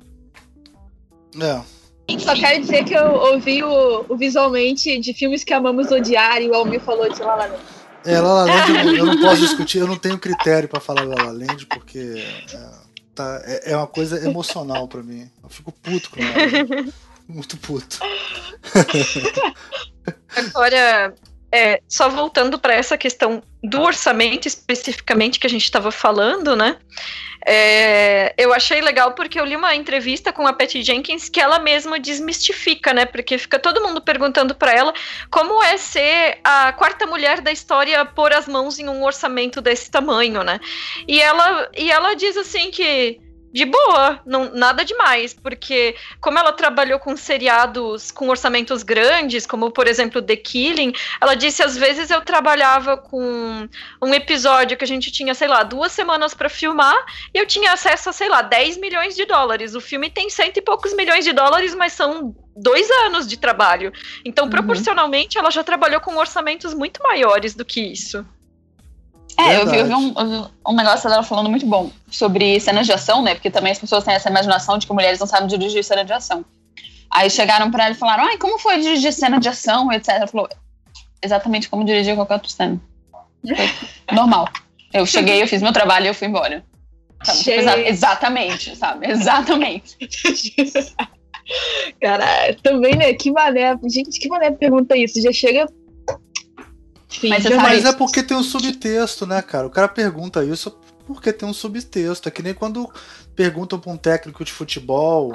É, é, tipo, ah, mas você tirou, sei lá quem, a 25 minutos do segundo tempo, né? É, é, e aí o, o, jogador que entrou fez um gol. É, qual vai ser a escalação do, pro, do próximo jogo? Tipo assim, sabe é? Tipo, é um sub, esse não é nem um subtexto, né? Isso é claro, né? Tipo, pô, você, tá, você, vai trocar o jogador que fez o gol pelo que vai ficar? Então é mais ou menos isso. Eles perguntam se ela sabe dirigir cena de ação para ela, pra ela querer dizer, para ela falar qualquer coisa e depois criticarem. É isso. Você sabe que é, a gente está em pré-produção com um filme, né? E um tempo atrás a gente estava conversando com um cara que estava envolvido no filme. E o filme que a gente está que a gente tá em pré-produção é um filme de comédia com ação. E tem uma cena de ação grande no final do filme, etc. Aí a gente tava passando o roteiro inteiro lendo, aí o cara olhou pra, olhou pra gente e falou: é, precisa cortar um pouco do, da cena final, porque tem muito tempo de cena de ação e mulher não gosta de, de cena de ação. Fui eu que escrevi a cena. Ah. Aí eu fiquei, uhum. Eu já tinha falado algumas coisas durante, durante o negócio. Todo mundo que é da produção do filme olhou pra mim na hora, sabe? Achando que eu ia descer, tipo, chegar de porrada, né? Eu falei, vou ficar quieta, vou deixar passar essa, porque já tá acabando. E eu não quero treta. Mas é isso, as pessoas acham que porque você é mulher, você não vai assistir filme de super-herói, porque você é mulher, você não tem interesse em fazer filme de super-herói, porque você é mulher, você não gosta de ação, e por isso você não sabe nem escrever nem dirigir.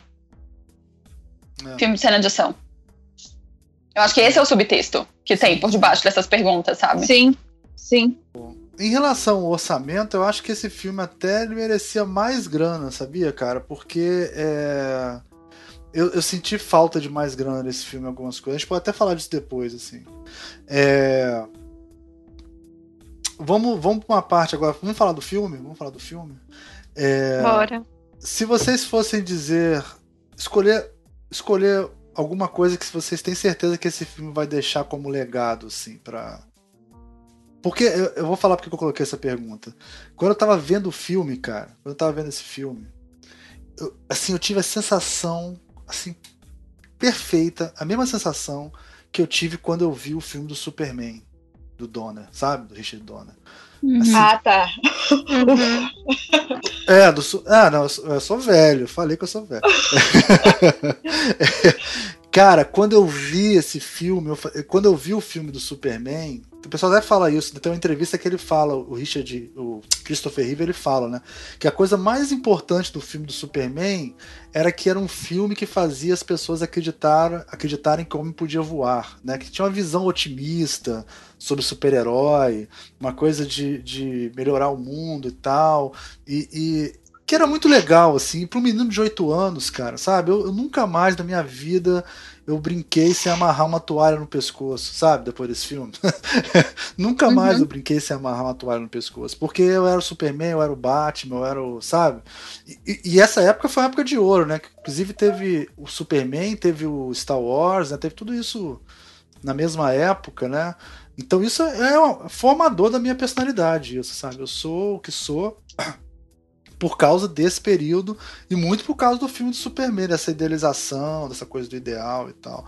Então eu considero o filme do Superman, o, o primeiro, né, é, como um filme que deixou um legado, assim, para uma geração, para minha geração, sabe? De maneira muito. Foi um, foi um, blockbuster bizarro, gente. Na minha época, assim, tipo, ficava filas na rua, não tinha, não tinha cinema em shopping, né? O, o, o cinema era na rua. Então ficava uma fila assim que, que você via a fila atravessando a cidade, quarteirões e quarteirões para ver os filmes. Caraca. Porque os cinemas eram muito grandes. Tinha cinema na Tijuca que cabia quase mil pessoas. Sabe? Então hum. você imagina, uma fila, de, uma fila de 3 mil pessoas, porque era, sabe? Três sessões para frente para comprar o ingresso, sabe? É, então era uma parada assim, mobilizava a cidade, era muito impressionante, né? E tal. É, e aí, para mim, quando eu vi o filme da Mulher Maravilha, assim, numa cena específica, que é a, a cena do Terra de Ninguém, né? Que é, é Terra de Ninguém. É, é, Terra de Ninguém, é No Man's Land, né? Terra de Ninguém. Não sei como Isso. é que traduz em português. É Terra de Ninguém, né? Uhum. É. é, cara, na hora que eu vi aquela cena, eu falei, caralho, esse filme deixou um legado. Sabe como é que é? Essa cena é foda. Essa cena é uma cena foda, assim. É, então eu queria perguntar para vocês assim, se tem outras coisas, se tem isso. O que, que vocês acham que esse filme pode deixar de legado, assim, agora que já passou um mês do filme, né? Qualquer uma pode começar, agora é freestyle. Cara, eu acho que o maior deles, com certeza, é que ter mulher protagonista em filme de porrada não quer dizer que vai ser ruim o filme, né? Assim, é um, é um, uma coisa lucrativa, óbvio.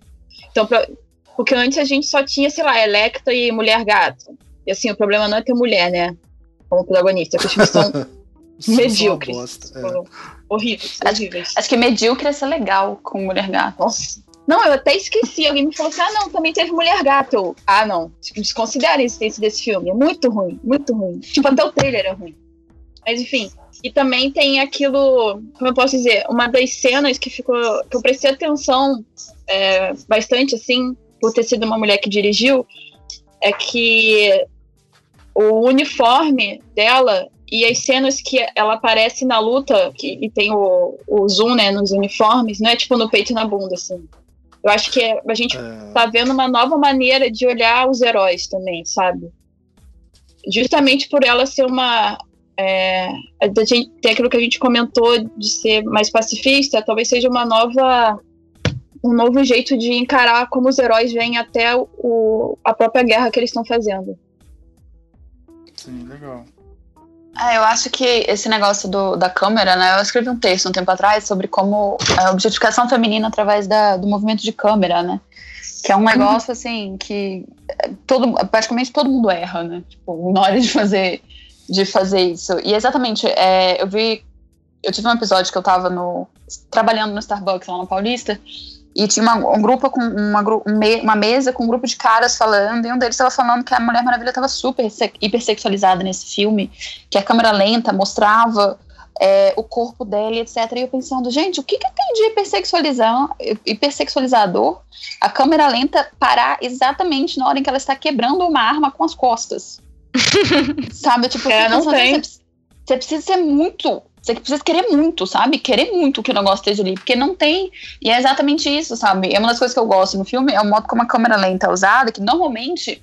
É, não, olha, olha a cena da Scarlett Johansson no Homem de Ferro 2, né?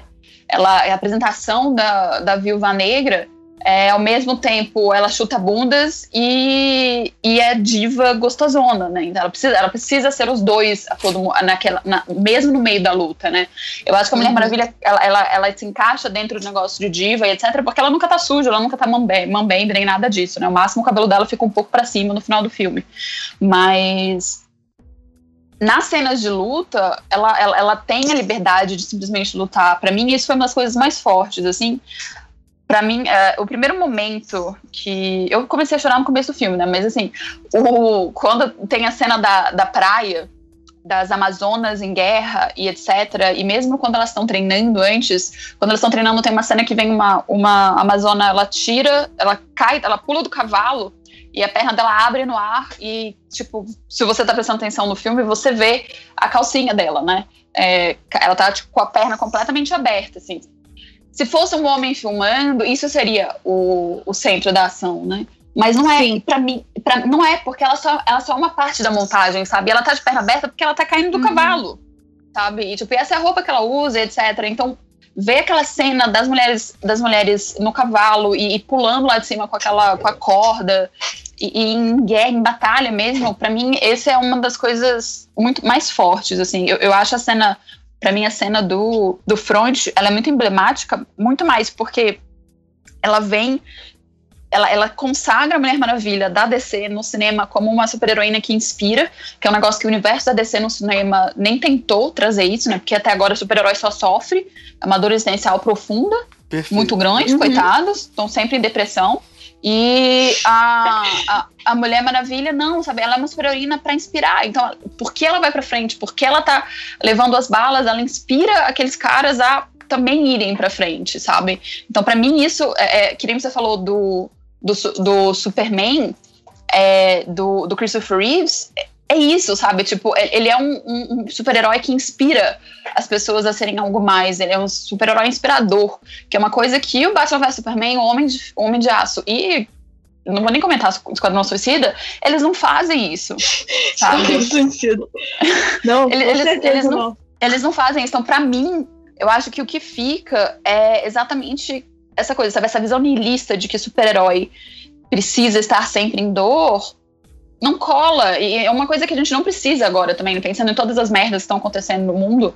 Eu acho que as pessoas estão gostando tanto de Mulher Maravilha exatamente porque ela, ela vem num momento em que a gente precisa disso, sabe? Em que a gente precisa acreditar um pouco mais, acreditar e nos sentir inspirados, né? Eu acho que o, o Superman, de, de certa maneira, ali no começo da década de 80, ele vem também ali dos Estados Unidos saindo da década de 70, toda todo o Aue com as guerras da década de 70, etc., ele vem exatamente como essa coisa de, de inspiração mesmo. Eu acho que para representação feminina, eu acho que é indiscutível o fato da Mulher Maravilha estar no cinema. É interessante que ela tenha sido a primeira super-heroína nos quadrinhos e também a, nos filmes, porque eu também ignoro Electra e Mulher Gato, até porque as duas são anti-heroínas, não são heroínas. Mas, Sim, tipo, é, é, é, muito, é muito forte isso, mas eu não sei, eu, eu a, o fato da câmera não tá não ser sexual, sexualizante, o fato de serem mulheres em batalha, em guerra, chutando bundas, assim, loucamente, todas uma do lado da outra, e uma apoiando a outra, e uma se, se, servindo de apoio pro escudo para lançar a outra para cima, sabe?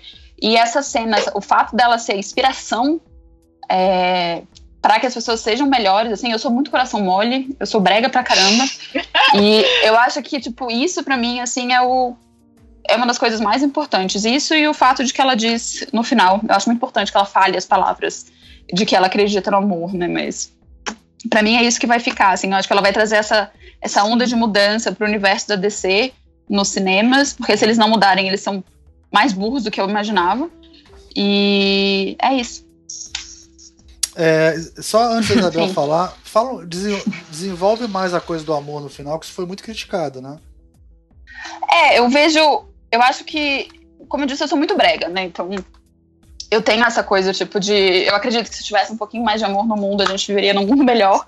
Mas eu acho que. Eu vi muita, muitas pessoas criticando, etc., mas eu acho. Eu honestamente acho desleal com o filme, com a personagem, como foi demonstrado, dizer que a mudança que ela diz, ela diz que ela acredita no amor, e toda mudança que ela passa no final, no terceiro ato, vinha apenas por causa do Steve. Porque, na verdade, quem fala que ama alguém é o Steve que diz para ela que ela que ama ele, né? Ama ela. Ela não fala isso. E ela tem o mesmo, ela tem esse sentimento. É, não tô dizendo que elas não têm envolvimento romântico, né? Porque é óbvio que eles têm. Sim. Mas ela é uma personagem que tá desde o primeiro momento, ela tá demonstrando empatia. Desde ela aparece, ela, ela confronta a Hipólita, por que, que a gente não vai? Porque esse é o nosso trabalho, as pessoas estão sofrendo, as mulheres, as crianças, as pessoas vulneráveis. Quando ela chega em Londres, ela vê o bebê, ela tá lá tipo, ah, um bebê, que fofo. Ela, ela tá sempre demonstrando empatia. Mesmo quando o cara toma a pílula de cianeto para morrer, ela tá ali, ela tá batendo um papo de boa com o cara, sabe? Tipo, porque ela acha que é culpa do Ares. Então ela tá ali, tipo, eu não vou, eu só quero conversar, sabe? Ela tem essa demonstração de empatia. Toda o a questão sorvete, do campo de né? batalha. O sorvete, o, sorvete, é, o jeito como de... ela reage o jeito como ela reage quando ela vê as, as, primeiras pessoas vindo da guerra, sabe, machucadas, etc. Tudo, ela, trans, ela é uma pessoa, uma personagem que transborda amor. E se você for olhar na origem da Mulher Maravilha, ela é isso, sabe? Exatamente isso. Ela é uma personagem é. criada com uma visão de mais pacifista. Eu sou super a favor de personagens femininas que não falem de amor, personagens femininas que não tenham interesse romântico. Eu quero muito que a Ray não seja uma personagem que precisa ter um interesse romântico, por exemplo. Mas a Mulher Maravilha simplesmente não é essa personagem. Sabe? Ela é uma personagem que transborda amor, ela transborda empatia. Então, no final, quando ela fala eu acredito no amor, ela não tá falando isso porque o Steve morreu, ela tá falando isso porque o Steve acabou de se sacrificar para que ela possa salvar a humanidade. Os amigos dela que estavam enfrentando os alemães sem bala estão ali prestes a, a, se sacrificar também, porque eles vieram para isso tudo. É, eles vieram para essa guerra por causa dela, seguindo ela no final, porque eles não tinham mais nenhum interesse monetário, né?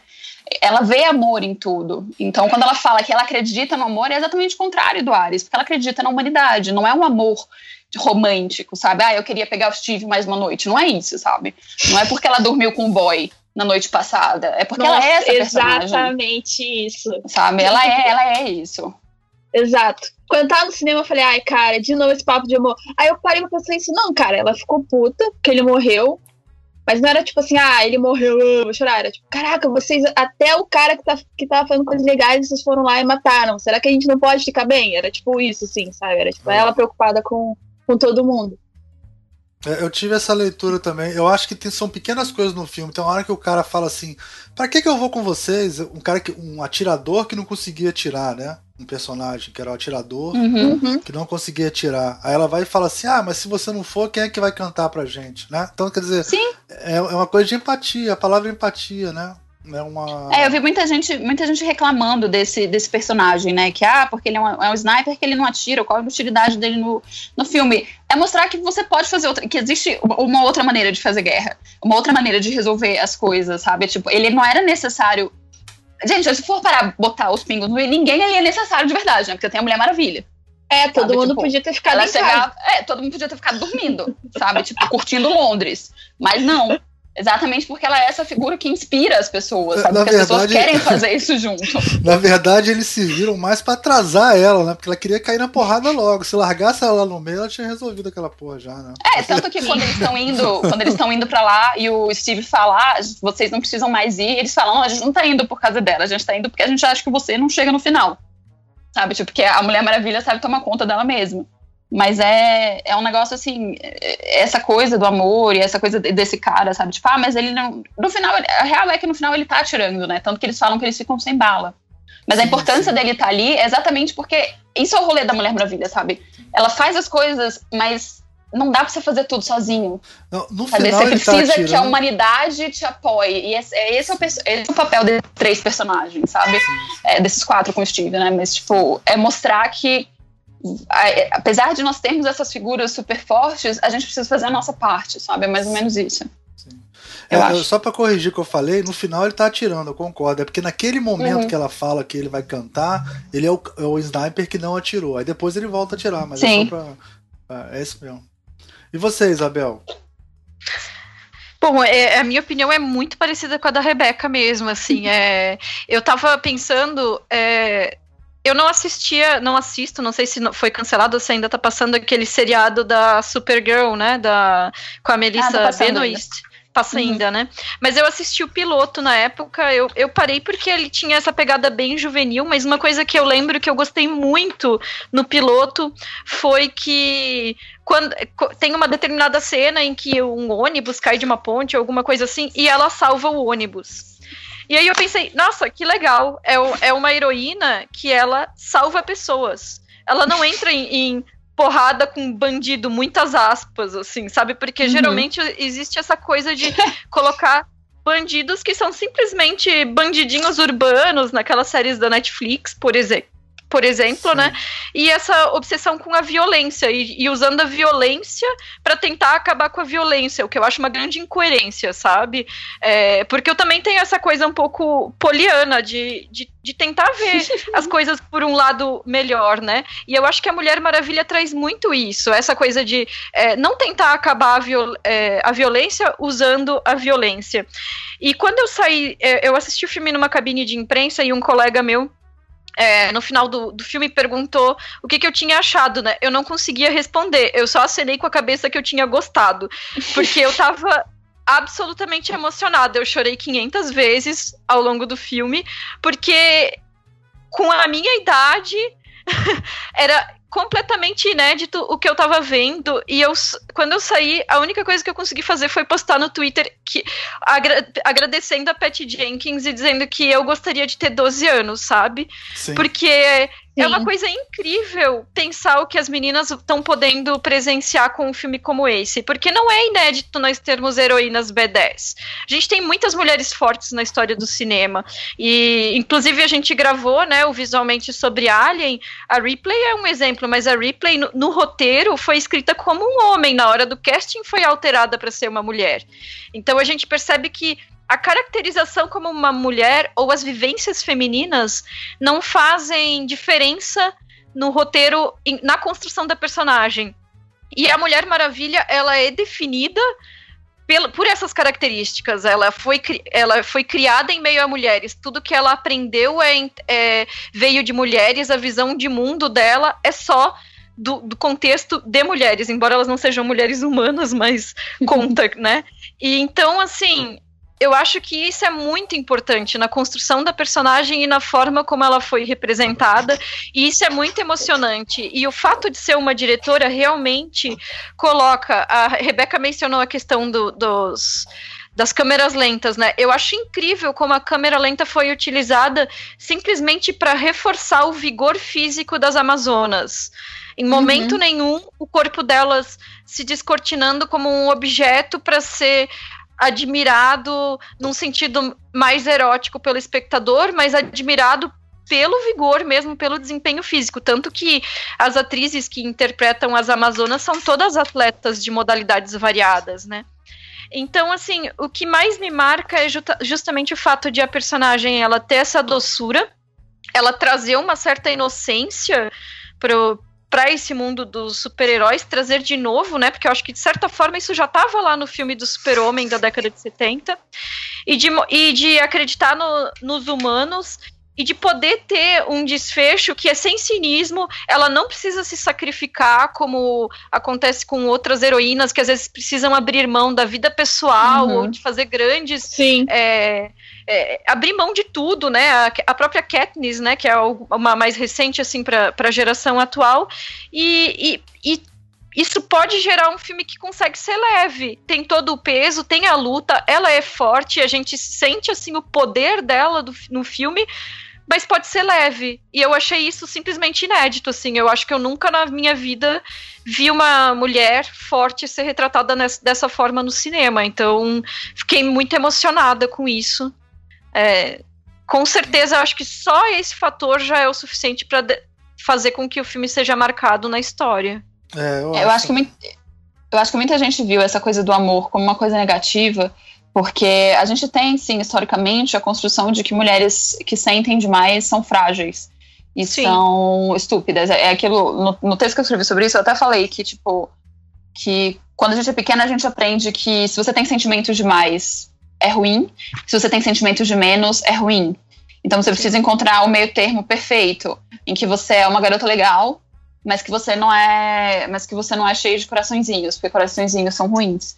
Então, é, é, é muito difícil, sabe? Então, quando a gente vê uma personagem feminina que ela é forte, ela é bem desenvolvida e etc., a gente normalmente cai em personagens que só chutam bunda, sabe? É muito difícil Sim. você ver.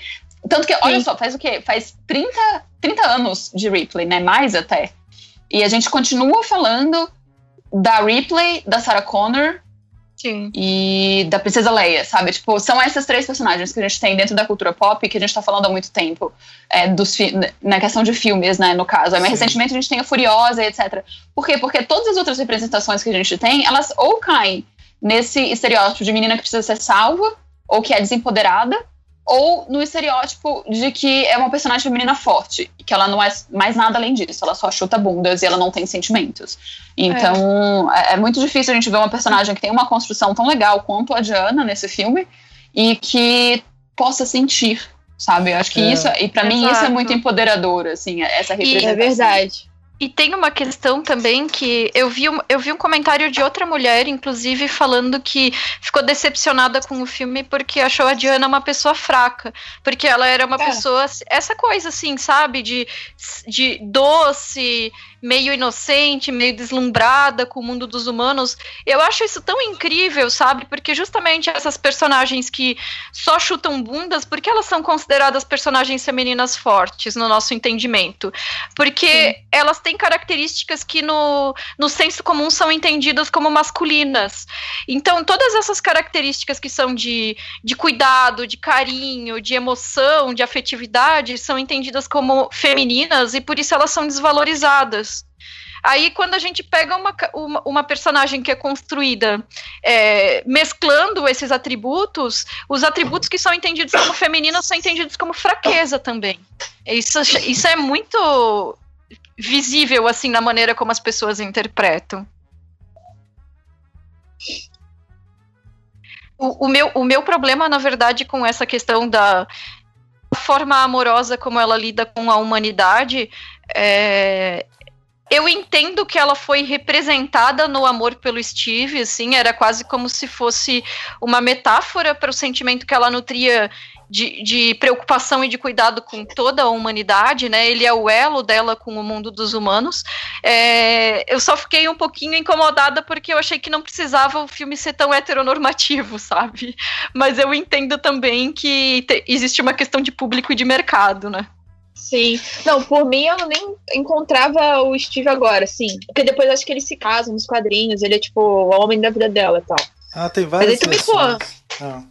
É. é. Eu também. Foi um bom jeito dele morrer, né? Mas, pô, tá lá pra ser presunto. É, eu acho que tem. Eu vi muita, muito pessoal, muitas pessoas da, da comunidade LGBT falando que. Inclusive, eu li um texto horroroso de uma mina dizendo que. Não, eu fiquei, tipo, eu fiquei em choque que é, falando que, que não tinha consentimento, uma coisa assim, a linha entre o consentimento daquela cena dos dois no quarto era muito vaga, e eu pensando, gente, não é, é vaga, olha, olha a cara com a qual a Mulher Maravilha olha pro Steve, olha a mão que ela bota no pescoço dele, obviamente é, é, foi gente. consentido. Se tinha alguém foi. que não tinha certeza que tava, o que estava acontecendo era o Steve, que ele estava, não é possível é, que isso tá acontecendo, sabe?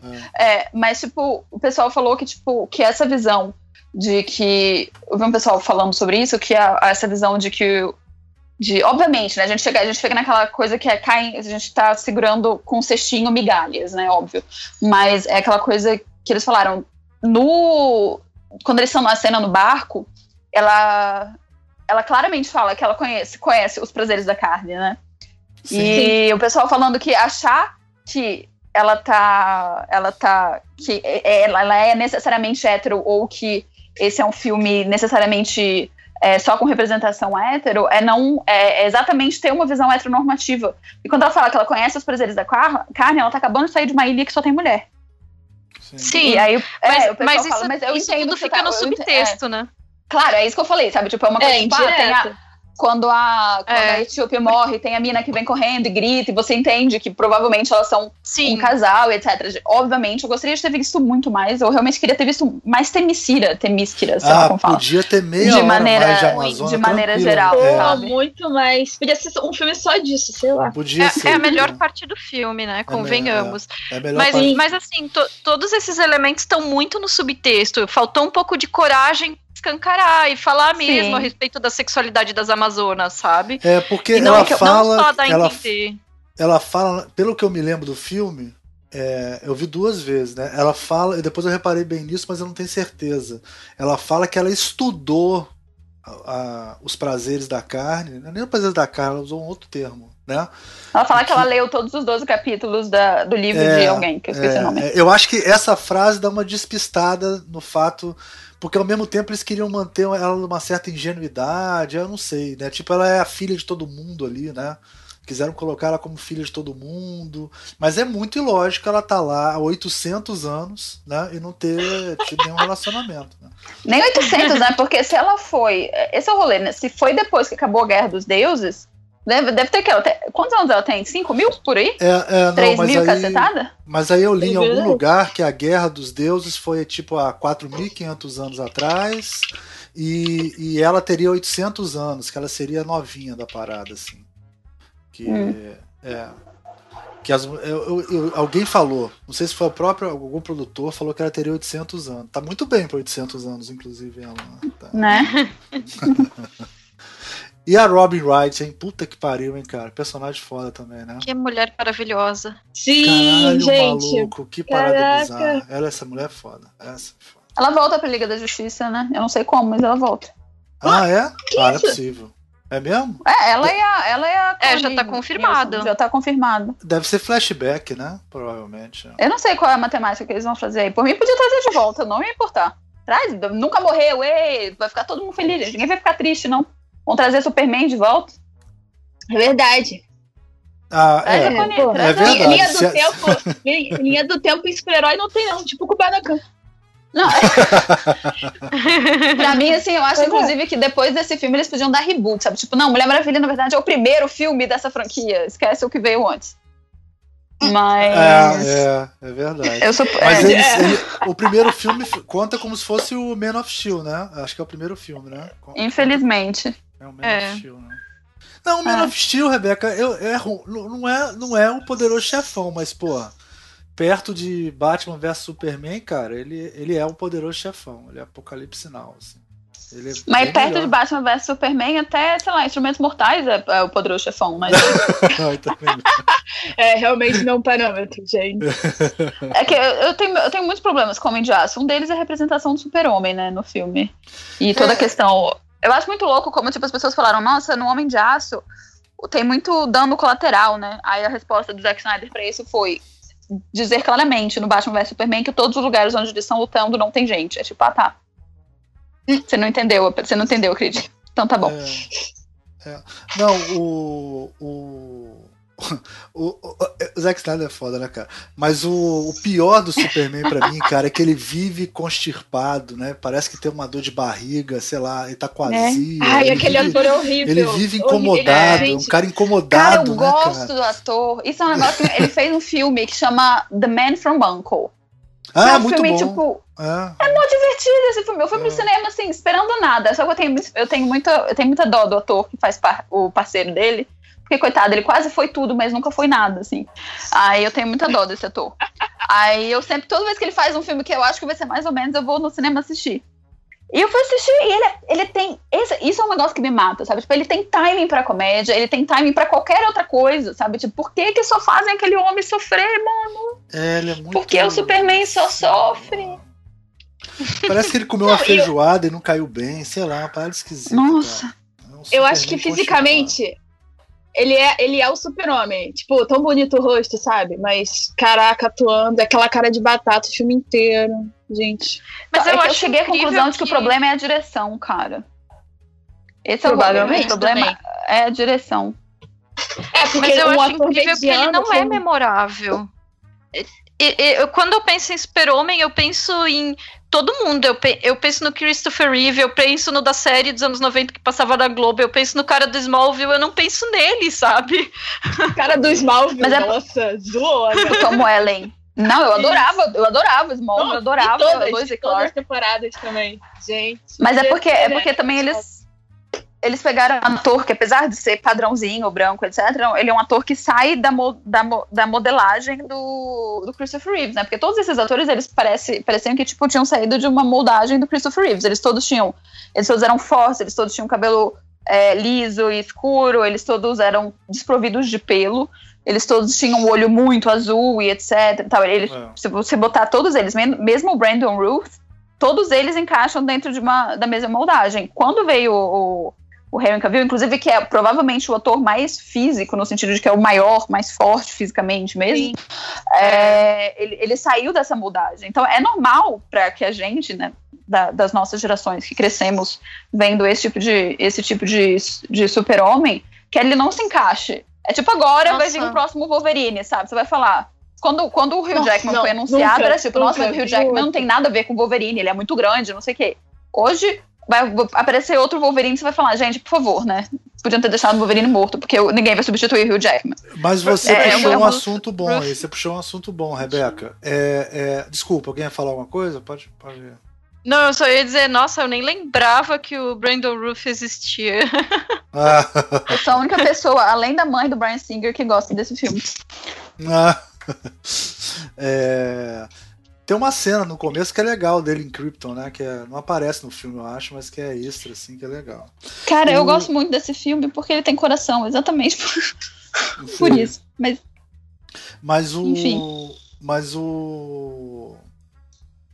Essa coisa do biotipo é uma coisa que foi muito discutido, né? Para pro meu gosto, para meu gosto, esse Superman agora é forte demais, assim. Eu acho ele forte demais. Eu acho esquisito ele forte demais, assim.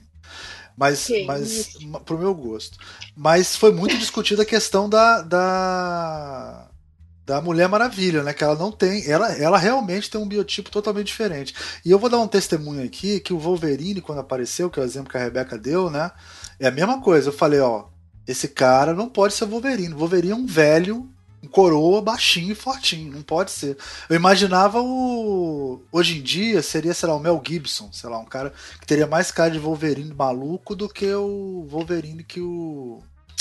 o Grant fez, né? Mas só que ele, cara. O Jackman fez. Só que ele virou, cara. Você vê, ele, ele foi tão importante que ele mudou a representação do Wolverine na, na, nos quadrinhos. É. O Wolverine começou a aparecer alto nos quadrinhos depois dele, né?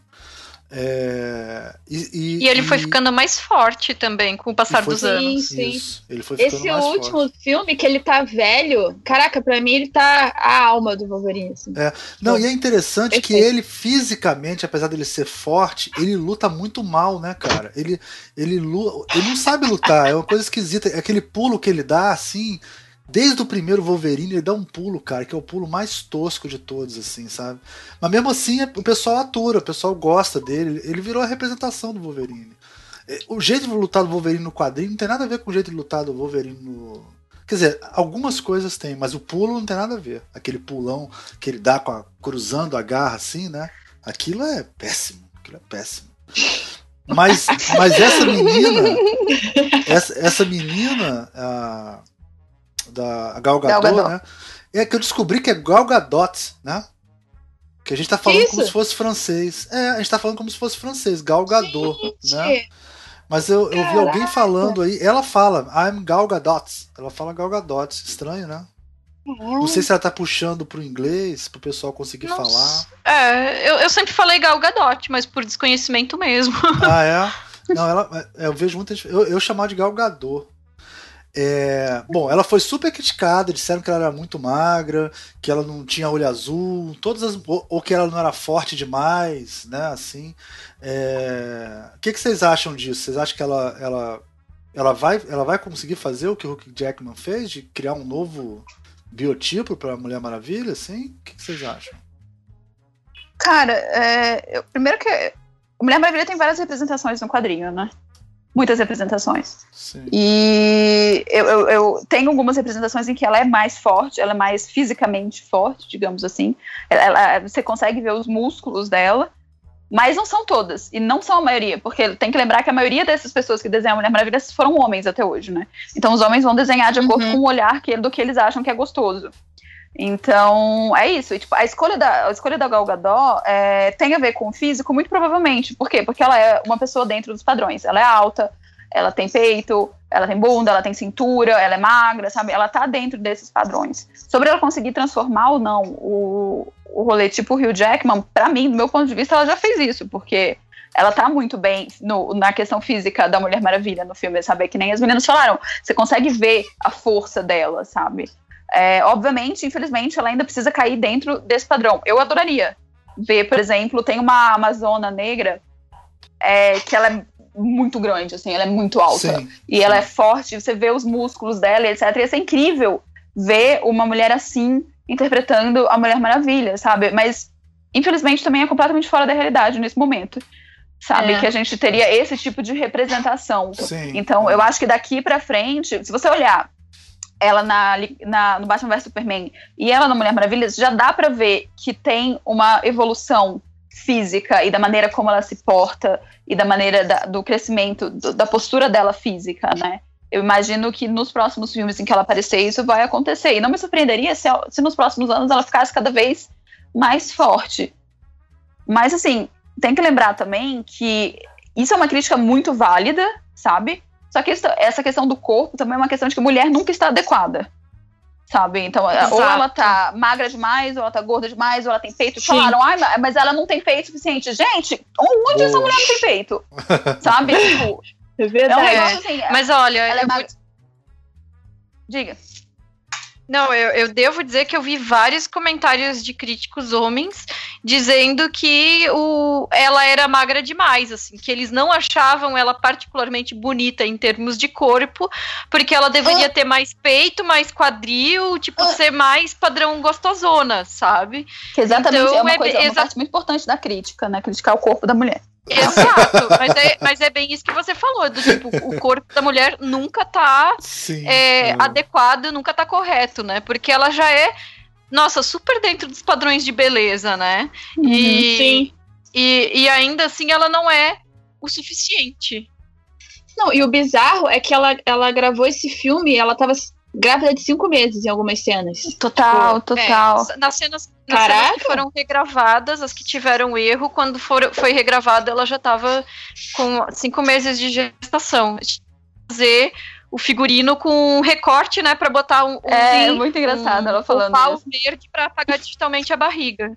E, a, e, aí a gente percebe que que mesmo grávida, ela continuava super magra, né? Exato, uhum. tipo, gente, é, é muito louco.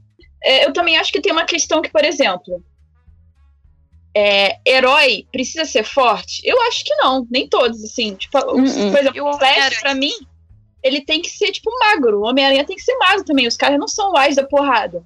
E, tipo, por exemplo, se o.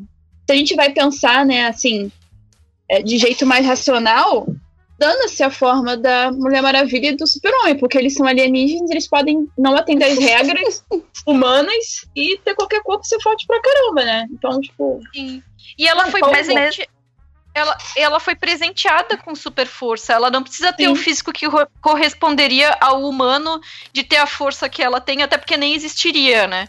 Então ela pode ter o corpo que for imaginado para aquele contexto, né? Com certeza. Quando a gente fala sobre esse, esse, negócio de corpo, eu sempre lembro de, tipo, a coisa mais perto de super-heróis que a gente tem são esportistas. São pessoas que são esportistas. E quando você pega é, numa infinidade de esportes que as pessoas praticam, é, as pessoas têm corpos numa infinidade de, de maneiras, sabe? Tipo, se você é um atleta de vôlei, você é muito mais alto do que forte. O seu braço é forte, é, mas ele não é musculoso que nem o cara que faz boxe sabe? Se você é uma mina que faz MMA, você não tem o mesmo corpo de uma mina que corre, sabe? Você não tem o mesmo corpo de um cara que faz sumô, que, que atira, atira peso, sabe? Tipo, a gente tem os super-heróis, eles precisam, eles deveriam ter essa variedade de corpos, né? Eu acho, pelo menos, né? E, Sim, e exatamente, super-herói não precisa ser super forte. Que nem o, o, Eu tenho pavor da cena do Batman, do Batman vs Superman, que ele tá lá levantando jogando peso, né? Fazendo crossfit. E, Cara, o crossfit e, mais é, heavy metal do universo, não existe crossfit. eu acho muito louco, eu acho muito louco que as pessoas, quando a gente critica a hipersexualização, né, agora a nova cena preferida deles é essa, né? Aí eles falam, não, porque o, o, o Batman tá lá sem camisa, é, levantando. Eu falei, gente, não é pra mim não essa porra, é pra você, homem. Pra você olhar Sim. e falar, nossa, olha que homem, homem, sabe? Você acha que eu quero ver o Ben Affleck virando virando virando é, negócio. Não, não quero, gente. Sabe, essa câmera não tá feita para sexualizar do ponto de vista feminino. Ele tá feito para você achar que é legal ser forte. Sabe, aí você pega o, o, o, Night, Night, Night, eu ia falar Nightwish, Nightwish é o filme. É o filme, não é a banda. A banda. O Nightwing, é o Asa Noturna, né? O Asa Noturna, o Asa Noturna é um super-herói que ele é super, é, como diz, ele, ele, é um acrobata, então ele tem um corpo é, longo, ele tem, ele tem músculo, mas é, não é um músculo super-homem, sabe? Tipo, ele é um cara magro, ele tem um músculo mais é, definido, ele é definido mas ele não é forte. É, sabe? Por quê? Porque ele, precisa, porque ele é um acrobata. Porque parte da força dele vem do fato de que ele consegue, sei lá, da pirueta no ar, sabe? Eu acho que essa variedade, eu acho que é uma crítica muito válida falar que as super-heroínas precisam estar dentro desse, desse, desse quadrado, sabe? As pessoas não criticaram nada disso em relação à Viúva Negra, né? Porque a, a Scarlett Johansson tá sempre muito gostosa. É, mas, já tem mas tá é, bom. É, é, e ela, fechou, e ela é tá é super resolvido. baixinha, né? Scarlett Johansson é super baixinha, bem uhum. pequenininha, né? Ninguém reclamou disso. É. E a Viúva e Negra é uma ruivona russa alta, pô, ninguém falou nada. É. E esse essa variedade de corpos dos atletas foi justamente o que foi usado para representar as Amazonas, porque as atletas que interpretaram elas no, no filme, elas foram elas receberam convites individuais, elas receberam e-mails assim, é, olá, você gostaria de participar do filme da Mulher Maravilha? E são atletas das mais diversas modalidades, é, lutadoras, principalmente de modalidades diversas, mas também tem arco e flecha, tem Amazonas, literalmente, né? E, e outras, outras e todas elas passaram por treinamento de montaria e de luta, né? E aí a gente vê, se a gente ficar prestando atenção nas figurantes, que tem realmente corpos muito variados ali sendo representados. Uhum. Só que fica no, no fundo, né? No fundo. Sim. É, eu Uma gostei do estilo de lutas delas também. Elas têm um estilo de luta próprio, assim, e variado também, que é legal, assim. Foi... E essa coisa em filme de ação é muito importante, né? Ter um super-herói é sempre legal, ele tem um estilo de luta que você reconhece, né? Eles conseguiram isso muito bem com a Mulher Maravilha. Ela tem um estilo de luta próprio dela, né? É porque é a primeira, é a primeira vez. Então, mas é porque é a primeira vez que você vê uma super-heroína no cinema lutar de verdade. É. Porque a Scarlett Johansson não luta. A Scarlett Johansson faz um não. negócio que eu chamo de. Ela faz uma dança. Chamo... É, eu falo que eu falo que a Scarlett Johansson ela faz um negócio que chama chave de vagina. Pra não falar outro termo que eu uso. Faz, faz. Que é, um, faz. Que é um negócio que só mulher, só mulher faz. O único cara que eu vi fazer uma chave de vagina, que no caso não é de vagina, né? Seria de saco, foi o, o Jack Chan num filme da década de 80. A única vez que eu vi um homem fazer aquilo. De resto, pode ver, é mulher esperonina ou tá no filme de ação, vai dar chave de vagina. Pode ter certeza absoluta. E a Mulher Maravilha não dá. Eu saí muito feliz do cinema por causa disso. é a primeira vez. É a primeira vez que você vê uma mulher lutar de verdade, sabe? Porque você não Sim. vê isso, você não vê, sabe? Não tem, não tem isso. Enfim. Sim. É, legal. É, gente, e o, e o Mimimi? Já que a gente tá falando disso, né? E o Mimimi, cara? Esse filme mobilizou. Várias, teve várias coisas que apareceram nesse filme muito interessantes, né? Por exemplo, gente falando que Rotten Tomatoes não é parâmetro pra porra nenhuma mais. Como se. dois motivos. Primeiro, como se já tivesse sido, né? É isso que como, como se já tivesse sido. E, em segundo lugar, quando não era, já não era, e o filme, ele, alguém queria usar isso para defender um filme, usava, né? E agora não serve mais, né? É, teve uma, vou até contar uma história rápida para vocês aqui.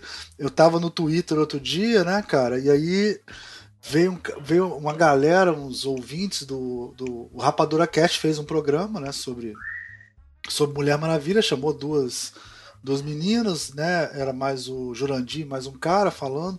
Cara, veio uma enxurrada de gente falando assim: como é que vocês gastam um programa inteiro para falar de Mulher Maravilha? Olha só, cara, olha o que eles falaram.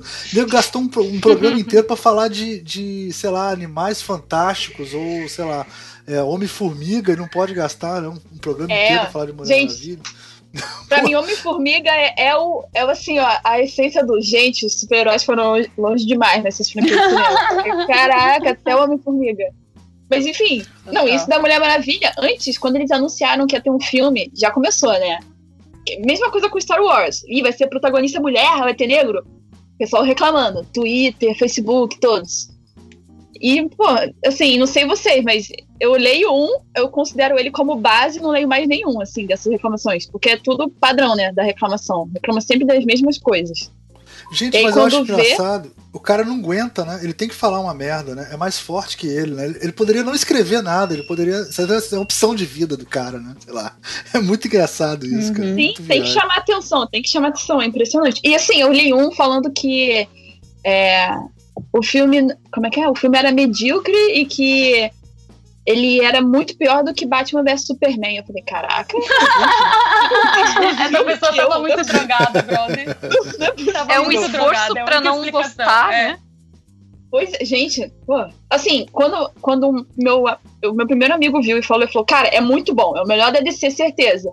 Pra mim é tão bom quanto o Batman do Nolan. Eu falei, caraca, gostei, vou lá ver. Aí depois eu li isso na mesma semana, sei lá, dois dias depois, desse menino falando que era pior que Batman Super-Homem. Que isso? Não tem como. Os parâmetros. É, eu acho que esse negócio, o, o, o rolê do, do Rotten Tomatoes e etc., é um agregador de críticas, sabe? É isso que o Rotten Tomatoes é. E é, é, eu acho engraçado isso, porque quando a gente fala, olha, é, que nem eu fiz o texto falando que a Mulher Maravilha tinha pisado em todo mundo, etc., tá, tá, que ela tava com 94, não sei o quê, pra mim é importante que ela esteja com 94. Para mim é importante que o filme da Mulher Maravilha esteja num agregador de críticas com a mesma nota ou maior do que os 857 mil filmes de super-heróis que vieram até agora. Porque pra gente pode não significar nada, sabe? Mas pro mercado isso significa. Porque o que, que, o que, que aconteceu com a DC agora? A DC agora tá, tipo, virando de ponta cabeça, tentando pensar como a gente vai reestruturar esse universo. Porque Mulher Maravilha tá indo bem de bilheteria e tá indo bem de crítica, que é uma coisa que esse universo dela não tava fazendo. Não, ele estava indo, bem de, não tá, ele tava indo bem de bilheteria, não tanto dinheiro quanto eles gostariam de ter recebido, principalmente no, no Homem de Aço. Mas de crítica, ele tá o fim. E não adianta, quando você tá fazendo uma produção dessas, por mais que. A não ser que você seja o Michael Bay fazendo o vigésimo Transformers, sabe? Você precisa, você precisa se manter, você precisa manter um trabalho que tenha uma qualidade para que as pessoas passem aí ao cinema, sabe? É aquela coisa. Eu fui assistir Homem-Formiga sabendo que eu ia detestar, porque primeiro tinha que ter sido Edgar Wright dirigir esse negócio, não foi, já ficou ruim. Sabe? Voltaria Nossa, eu não sabia! Ai, teria Pois é, ótimo. exatamente. Não, eu assisti o filme pensando, isso ia ser muito melhor se fosse o Edgar Wright. Essa cena estaria muito mais divertida. Sempre assim. Mas assim, é, eles precisam de qualidade, sabe? Tipo, olha, olha o Piratas do Caribe. Piratas do Caribe foi lançado uma semana antes da Mulher Maravilha aqui no Brasil. Por quê? Porque, tipo, já tem o público que vai ver e vai ser só esse público que vai assistir. Sabe? Nem eu vou assistir. E, tipo, hoje eu não assisto mais por causa do, do Johnny Depp, mas, tipo, eu adorava Piratas do Caribe. Eu assisti os três, sabe? Tinha um lugar no meu coração, o Piratas do Caribe. Eu sairia de casa pra assistir? Nem pau! Sabe? Não vou pagar dinheiro pra assistir Piratas do Caribe oito, octagésimo, porque eu assisti o último e era ruim. octagésimo. Ai, tava assim. Sabe, é, é, isso, sabe? Tipo, não é só jogar. É, esse é o rolê. Acho que as pessoas estão se dando conta, que nem com o filme da Múmia agora, que não é mais só você jogar um blockbuster na cara das pessoas, que as pessoas vão gastar dinheiro com isso. Não vão, porque o cinema tá caro. É. Sabe? Tipo, você precisa ter uma qualidade. Se você não tem uma qualidade, uma das coisas que a internet trouxe, a gente fala que todo mundo é crítico de cinema, né? Mas em certa, forma, em certa forma é porque todo mundo tem mais a informação. Entendeu? Todo mundo consegue saber. Agora, quando você faz uma virada ridícula, que nem acontece na múmia, o pessoal tá vendo essa virada desde o começo do filme. Eu não tenho interesse nisso. Você precisa ter um filme que, que os críticos recebam bem, porque isso quer dizer que o seu filme está, pelo menos, é, com uma, um certo nível de qualidade que o público vai querer assistir, que você não vai expulsar o público do cinema. É. Falei um e, monte, e a, desculpa. E a questão do ah, Rotten tá Tomatoes. e a questão do Rotten Tomatoes, no final das contas, não é nem nota, né? É só assim, o filme presta ou não presta. mas o prestar pode ser um filme mediano, né? E uhum. então essa aprovação toda poderia não significar um filme de qualidade real, né? Mas é um filme de qualidade real, né? Mas é, e, e, no final das contas isso é, é também tem implicações naquilo que a gente estava falando no início, da dificuldade que as diretoras têm para conseguirem os trabalhos, né? Porque esse filme Total. da Mulher Maravilha, ele precisava ser muito bem avaliado na crítica e ter um ótimo desempenho de bilheteria. Porque senão a gente ia passar mais uma década é, sem ter outro filme de heroína, sem ter outro filme de grande orçamento dirigido por mulher. É o combo inteiro, sabe? Uhum. E felizmente ele teve é, bateu o recorde, né, de é, filme maior bilheteria de filme dirigido por mulher no fim de semana de estreia, que era dos 50 tons de cinza antes. E essa semana ele bateu também o recorde de bilheteria é, global a longo prazo, né?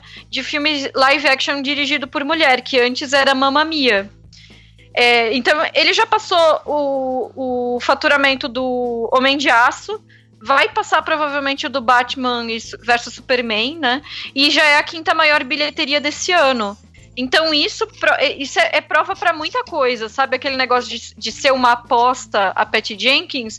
A, a aposta foi é, o resultado foi que, cara, deu dinheiro pra caralho. É isso, sabe? Então, é, é bom pra, que, pra quebrar paradigmas e, pra, e também porque nessa questão de bilheteria, os estúdios estão percebendo que os filmes que dão treta com com Whitewashing, por exemplo, que teve o Ghost in the Shell recentemente, teve outros uhum. casos anteriores, filmes que têm problemas de representatividade em geral, estão todos flopando.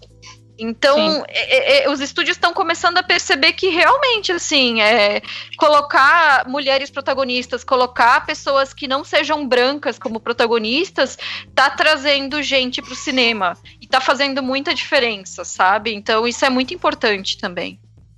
Isso Sim. é um negócio que vem, que vem dos quadrinhos também, que, que pessoal, é, a Marvel teve uma queda de vendas, né, uns meses atrás, o pessoal falou, ah, a culpa é da diversidade, etc. Não, a culpa é que vocês não estão contando histórias boas, as pessoas estão parando de comprar de, de comprar os quadrinhos. A culpa é do fato de que vocês não conhecem, vocês, vocês trouxeram um público novo para os quadrinhos, só que vocês não sabem vender para eles, porque eles não são um público que querem comprar todo mês 50 páginas, sabe? Eles querem comprar um encadernado, só que a Marvel é cheia dos AUE para vender encadernado nos Estados Unidos.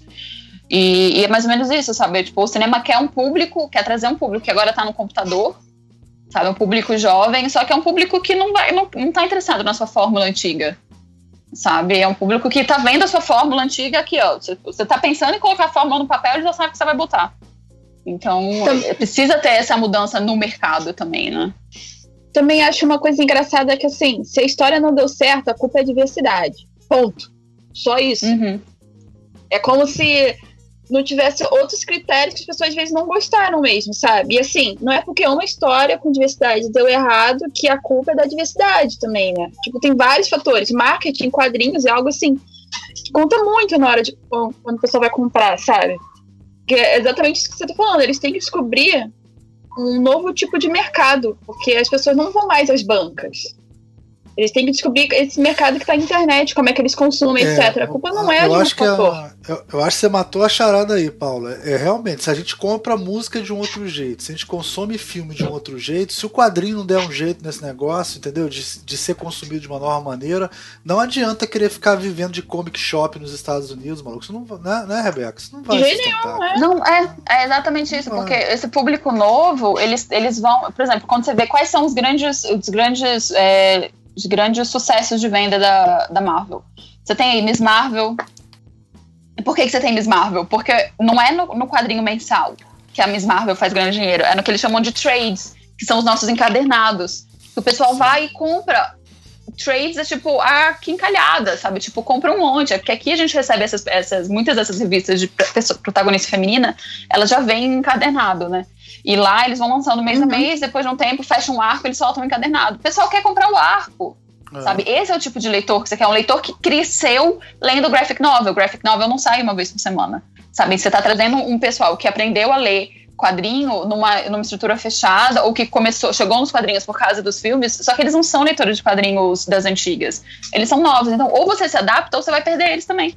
Exatamente, perfeito. É isso. Sim, Essa total. coisa de comprar um mensalzinho é coisa de quem é da minha idade, entendeu? Que ia comprar um mensalzinho na banca e tal. Não, eu até, Hoje eu até, dia- compra- eu até comprava bastante. E eu É, até compro, é. na verdade, eu leio. Porque, por exemplo, pra mim, hoje eu leio Marvel no Marvel Now, né? Naquele aplicativo. Eu pago sim, lá sim. e eu tenho acesso às revistas de seis meses atrás da Marvel. Então eu acompanho por ali. Mas, tipo, é uma coisa assim. Até, eu acho que até ali a minha idade, assim, o pessoal de 30 anos que já lia quadrinho desde criança ou desde adolescente, o pessoal compra isso. Mas eu- as minhas amigas começaram a ler depois, não vão comprar a, a revista men- mensal, sabe? Elas vão comprar o encadernado. É uma Sim. questão de mudança de. de- você, trouxe, você queria um público novo. Parabéns, você conseguiu. Aí você não sabe lidar com o seu público novo, sabe? É meio. É meio isso. É. Verdade. Eu acho que É também tem uma coisa bizarra nesse caso da Mulher Maravilha, que é o pré-boicote. Porque o boicote depois, eu, assim, eu posso até entender, sei lá, as pessoas não gostaram, não sei. Ainda, enfim, mas antes de ter qualquer, tipo, antes de ter um trailer, já tinha gente reclamando, sabe? Isso é muito surreal na minha mente, assim. Mas, gente, essa roupa dela não faz sentido de maneira nenhuma, né, gente? Eu, eu li Eu que gosto. essa, esse decote na saia, a diretora e a figurinista escolheram pra deixar as pernas delas longas. Pra ela parecer sempre alta, imponente e tal. Então é tipo meio que um truque de, de figurino, sabe? Também, também Assim, porque a saia é feita em placas, né? Então, para ter a movimentação, ela precisa ter algum tipo de fenda em algum ponto, né? E aí, justamente isso, para ampliar as pernas. O que também foi a justificativa que elas deram pro, pro salto Anabela, da, tanto da bota quanto das sandálias que ela usa, né? Que eu, a- a- o salto é que me incomoda, o uniforme como um todo não me incomoda tanto, embora eu acho que não deveria ser tomara que caia, né? Esse negócio, o booby plate, é um negócio que é cientificamente, não estou zoando, cientificamente provado que é estúpido. Porque se você tá lutando com alguém com uma espada, o booby plate direciona a espada da pessoa ao seu coração. Então, é, é cientificamente burro, assim. O meu problema com a roupa da Mulher Maravilha é que esteticamente ela é muito bonita. Ela é uma, uma, uma- um uniforme clássico, mas ela não faz o menor sentido para uma pessoa que está lutando contra, sei lá, hordas alienígenas ou nazistas, pré-nazistas, né, no caso. É, tem, sabe, tipo, não faz sentido. Ela é muito bonita, mas se a tomara que caia. Gente, eu repito isso milhões de vezes, mas toda mulher vai te falar que andar de ônibus é ruim de tomara que caia. Sim, Sabe? Qualquer mulher, sabe? Vai te falar isso, sabe? Quem dirá Sim. Ir pra Primeira Guerra Mundial, sabe? E a, E- a questão é, quando ela foi criada, que nem eu falei no começo do programa, a, a roupa dela, mostrar tanta pele, tinha uma coisa que era de subverter, de, de ter a ver com a, a sensualidade da mulher, a sexualidade da mulher, etc. Hoje, pra mim, ela é mantida dessa maneira porque agrada o olhar masculino. Porque nada me diz que não faz muito mais sentido você colocar ela numa, numa calça. E é só você olhar para os uniformes, pra, pra foto da, do pôster da Liga da Justiça. Cara, você tem um Aquaman, o brother mora debaixo d'água, ele tá coberto dos pés até o pescoço, sabe? É, tipo, não faz Sim. o menor sentido o Momoa sem, sem, sabe, tipo, sem, sem o peitoral de fora. Sabe, não tô nem falando só por causa de um meio gaze, é só porque é o personagem, sabe? Não faz sentido. Ele tá coberto dos pés da cabeça. O Batman só toca a boca de fora. A única personagem que tem pele exposta é uma mulher. Não tem como se desassociar isso de um, de um male gaze e de querer agradar o público masculino objetificando a personagem feminina, sabe? Eu acho que a Mulher Maravilha ela acaba sendo sexualizada porque o uniforme dela é dessa maneira. O filme não sexualiza ela através da câmera nem nada, mas o uniforme é, univers... É, é independente da desculpa que, que acharem, é um uniforme que é, é objetificante, infelizmente. Inclusive tem uma questão que quando ela chega naquela cena onde ela- eles vão escolher a roupa dela para ela usar de disfarce, Uhum. né, na, no- na Terra dos Humanos lá, é, ela dá uma, ela pergunta para para Eta assim, é, é isso que as mulheres aqui usam para lutar quando quando ela, ela tá testando os vestidos e ela e tira um sarro um pouco da, da questão do espartilho, né? Só que na época Uhum. da Segunda Guerra Mundial, o espartilho já tinha caído em desuso. Primeira Guerra Mundial, desculpa. Já tinha caído Uhum. em desuso. Aquilo ali é um anacronismo, né? E, e enquanto o próprio uniforme que ela usa é feito numa estrutura de corpete. Então, Uhum. a crítica ali, a piadinha, ela meio que não faz sentido, né? Total. Acho eu que gosto também muito a, a Mulher Maravilha tem uma questão do uniforme que a gente é, eu venho é, percebido que muita gente reclama nos quadrinhos também, que teve um- uma repaginação da personagem que botaram ela de calça. Não sei se vocês lembram desse uniforme dela. Eu adorei esse uniforme. Sim. Não, é o melhor uniforme. E, tipo, todo mundo reclamou. É uma coisa assim que não faz sentido. Porque é, é o uniforme. tomar conta, botaram uma calça numa mulher. Meu Deus. É, e assim, o uniforme ainda era, tipo, acho que ainda mantinha o, a questão do, do tomara que caia. Talvez por ser, tipo, que nem o homem usar é, cueca para fora da calça, talvez seja alguma coisa que eles considerem tão icônica que não, não podemos tirar por mais que seja tosco. Né? E aí botaram um casaco nela também quando ela tinha calça, que tipo, era ótimo, perfeito, na minha opinião, mas não vingou. É. Teoricamente ela não precisa nem de armadura, né? Porque ela é, ela é igual o Superman, ela é super poderosa, super Sim. tudo, né? Ela não precisava nem usar armadura, né? Então, mas ela se machuca, né? Porque ela leva a flechada no, na cena da guerra da, mas, da, mas ela é, tem cura rápida, né? Ela tem, tem tudo, né? É, é bom. Tudo bem, mas tipo, é. até aí, né? Você não gosta de cortar. O, o corte com papel, machuca. tipo, não fura, mas machuca, é, né? Então, não sei, né? É. Mas eu não sei também se depois, quando ela desenvolve os poderes, ela não vai ficar à prova de bala. Isso é meio. Os poderes da Mulher Maravilha são confusos, né? Assim. É, uhum, é, não sabe, não, não, dá para saber se ela voa, se ela não voa, se ela. No filme não fica claro. Para mim, ela vai voar. Eu tenho quase certeza que ela é, vai voar. É, eu também acho que vai voar. Eu Gente, se essa mulher não voar, eu vou ficar muito puta. Ela vai voar. Vou te dizer. Pois é. Aquela cena no Até final porque... é para mostrar que ela voa, é. gente. É, é porque, é, é, porque ela tava descobrindo os poderes, eu acho. Né? Uhum, eu acho também. Até porque a ideia do jato invisível pode ser ela voando sentada, né? Apenas. Dizem é que vai ter. E aí é né? é só uma grande brincadeira, pegadinha de Silvio Santos que ela botou em todo mundo da Liga da Justiça. Aí, pode ó. ser, pode ser uma brincadeira, pegadinha, né? Malandro. é, ela, eu acho que ela vai voar, se ela não voar, vai ficar muito esquisito, cara. Porque ela tá voando já há um tempão nos quadrinhos, sabe? Então não tem porquê. Sim. É, eu acho que ela não voou. Eu, eu posso dar uma, uma, uma explicação da minha cabeça bizarra? É o seguinte: ela não voava antes porque aquela cena da igreja é muito importante, cara. Aquela cena da igreja que ela, que ela que o cara fala escudo e ela pula no escudo, né? E entra na igreja uhum. lá em cima. É, isso é muito. Eu só descobri isso lendo depois, o pessoal falando, né? Aquilo é uma igreja ortodoxa, católica ortodoxa. E, é uma, e nas igrejas católicas ortodoxas, as mulheres não podem entrar pela porta da frente, elas têm que entrar pela porta lateral. E aí, Nossa, gente, que difícil.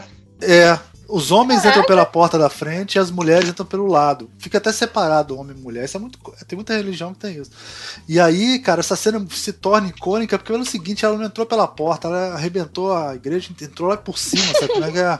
E aí essa cena só fica legal ela dando esse pulo, né, se esforçando para entrar na igreja. Eu acho que tem mas ela depois ela vai descobrir como é que voa, como é que faz tudo, assim. Ela, ela deu um camele... É, eu acho que tem a ver com. Ela, ela tá, eu acho que depois que ela descobre que ela é filha do Ares, filha do Ares, não, Jesus tem uma conta. Irmã que ela é irmã do Ares, né? Que ela também é uma deusa, etc. Eu acho que aí ela até dá uma voada no final ali, né? Quando é. ela, ela, ela, que ela não ela aterrissa, ela não cai, né? Quando, a, quando ela ataca o Ares no final, ela aterrissa, ela não, não despenca. É, isso, essa parte é a parte que eu, que eu Vamos falar das expectativas do filme, né? Agora, para já, já ir meio caminho pro final, né? Eu, eu não gostei da luta no final, achei muito Kamehameha, assim. Eu, eu, eu...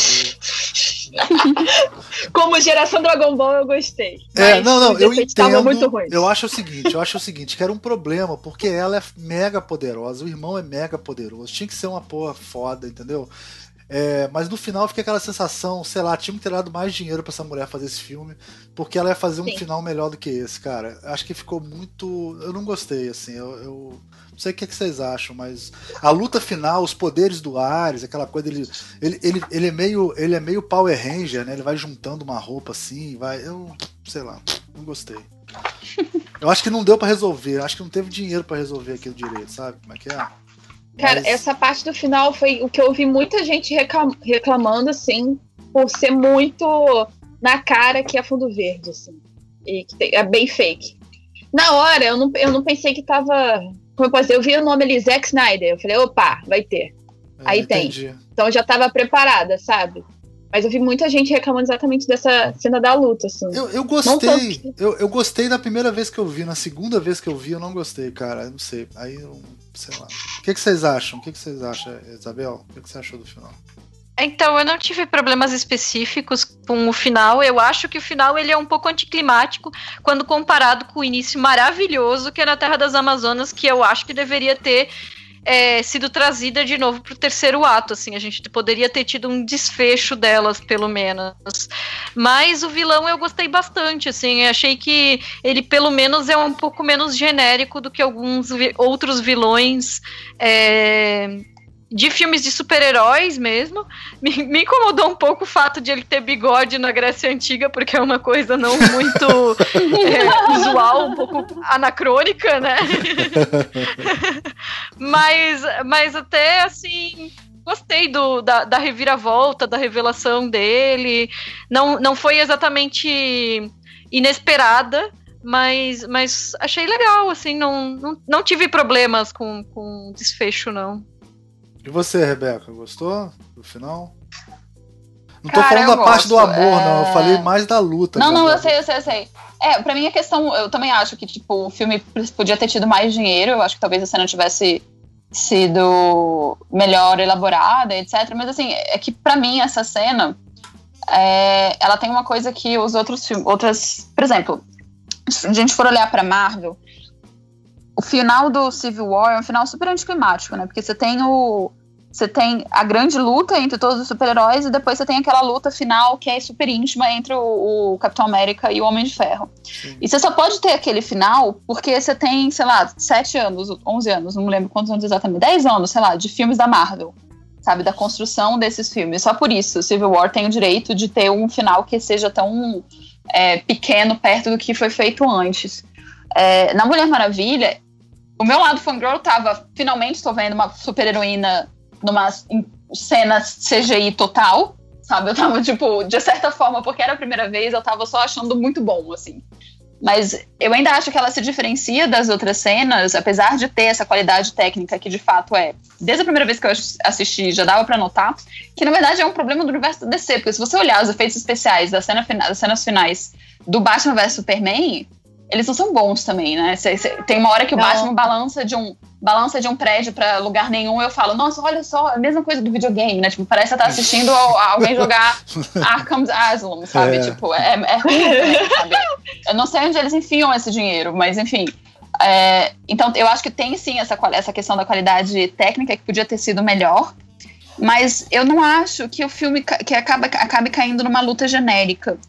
Porque, para mim, uma das coisas dessa luta é que você consegue ver uma transformação na Mulher Maravilha, sabe? Tipo, eu gostaria que a transformação tivesse vindo mais do fato de, dela descobrir quem ela é, filha de quem ela é e etc. Mas ao mesmo tempo você vê dentro dessa luta, enquanto ela tá lutando com o Ares, é, que ela passa pelo. Ela ainda tá naquele momento de tipo. A, os humanos não me merecem, quando ela começa a lutar com Ares. Aí tem toda a questão do sacrifício do Steve, do, dos amigos dela lá sofrendo. Aí ela explode e quando ela sai correndo, tem aquela cena que esse CGI é muito feio, que é ela correndo e batendo nos nos, nos soldados alemães. Alemães? Falei certo o plural? Quem Sim, alemães. É, isso, dos alemães, ela sai desarmando eles, né? Tipo, ela bate Sim. neles, mas ela não, ela não ataca nenhum deles com força. E aí ela pega o. Ela pega o o quando tanque. ela pega o, o tanque e a decisão de não jogar o tanque em cima da Doutora Veneno, é, para mim é muito forte. Então eu acho que apesar de ser uma cena que tem um CGI esquisito, que tem toda essa questão dos raios, esse momento meio Dragon Ball mesmo, etc. Eu gosto porque é uma cena que é uma, uma cena que eu vou defender até o fim que não é uma cena genérica de luta de final de filme, sabe? Entendi. Porque ela tem dentro dessa cena gigante uma transformação ela passa por uma transformação, porque ela podia ser, na hora que ela levanta aquele tanque, ela podia ter virado Ares. Ela podia ter ido pro lado do Ares, digamos assim. Ela poderia ter Sim. matado a Doutora Veneno e cometido. Porque ela mata o e cara o fato... antes, porque ela acha que ele é o Ares. Né? Pode falar. O, o, fato da Doutora Veneno não ser a principal vilã também é importante, né? Porque uhum. tira essa carga de ser sempre uma mulher competindo com a outra ou lutando contra a outra, né? Isso também é uhum. é legal. Sim, é, eu, tem uma cena que é risível, que é a hora que eles fazem uma risadinha do mal, né? Esses dois primeiros vilões. O, a... Ai, sim. Nossa, eu também aquilo, não gosto deles. Aquilo, aquilo, é muito ruim, que eles.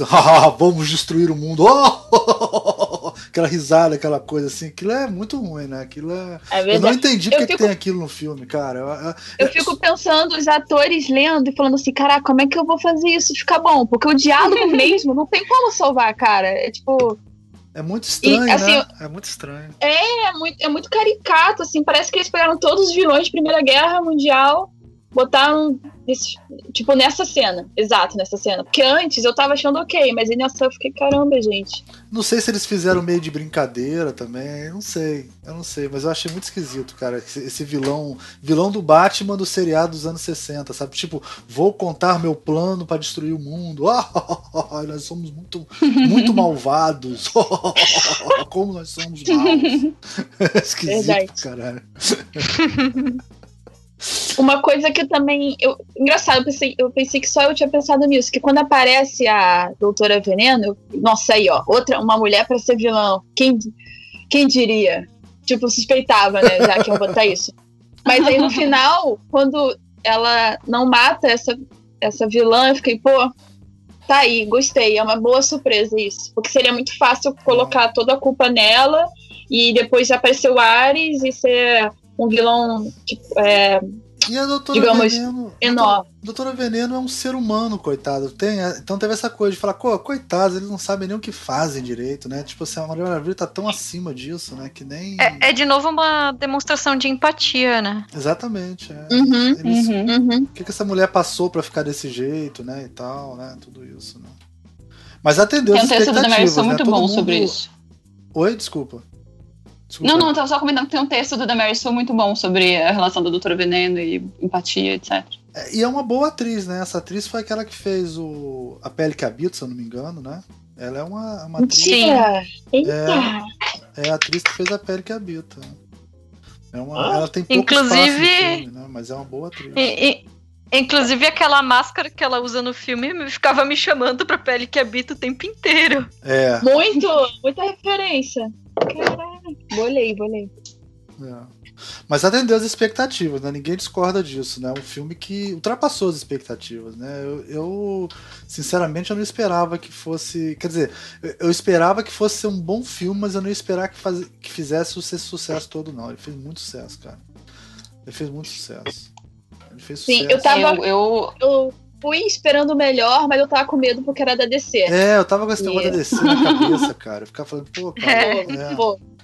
Mas fiquei feliz, que finalmente. É porque eu também ouvi. É um amigo meu falando muito, muito bem. Eu falei, ai meu Deus, tem salvação, tem salvação. Vai ser da DC, mas vai ser bom. E foi isso, fiquei feliz. É, eu até uns. umas três semanas antes do filme estrear, eu tava, tipo, super, nossa, que medo. Eu tava, tipo, sabe, me segurando, assim. Mas aí, umas três semanas antes do filme estreia, eu já tava, eu não consegui, eu entrei no barco da hype e foi, tipo, fiquei na loucura, assim, sabe? Rebeca, você lembra Eu não consegui você, me segurar. Você lembra que, você, que a gente, no, no programa do Rogue One, você falou, ah, eu não tenho certeza uhum. que esse filme vai ser bom. Eu falei, cara, se esse filme não for bom, cara, eu vou desistir de filme de super-herói. Nunca mais vou ver um filme de super-herói na minha vida. Eu vou parar de ver essa porra.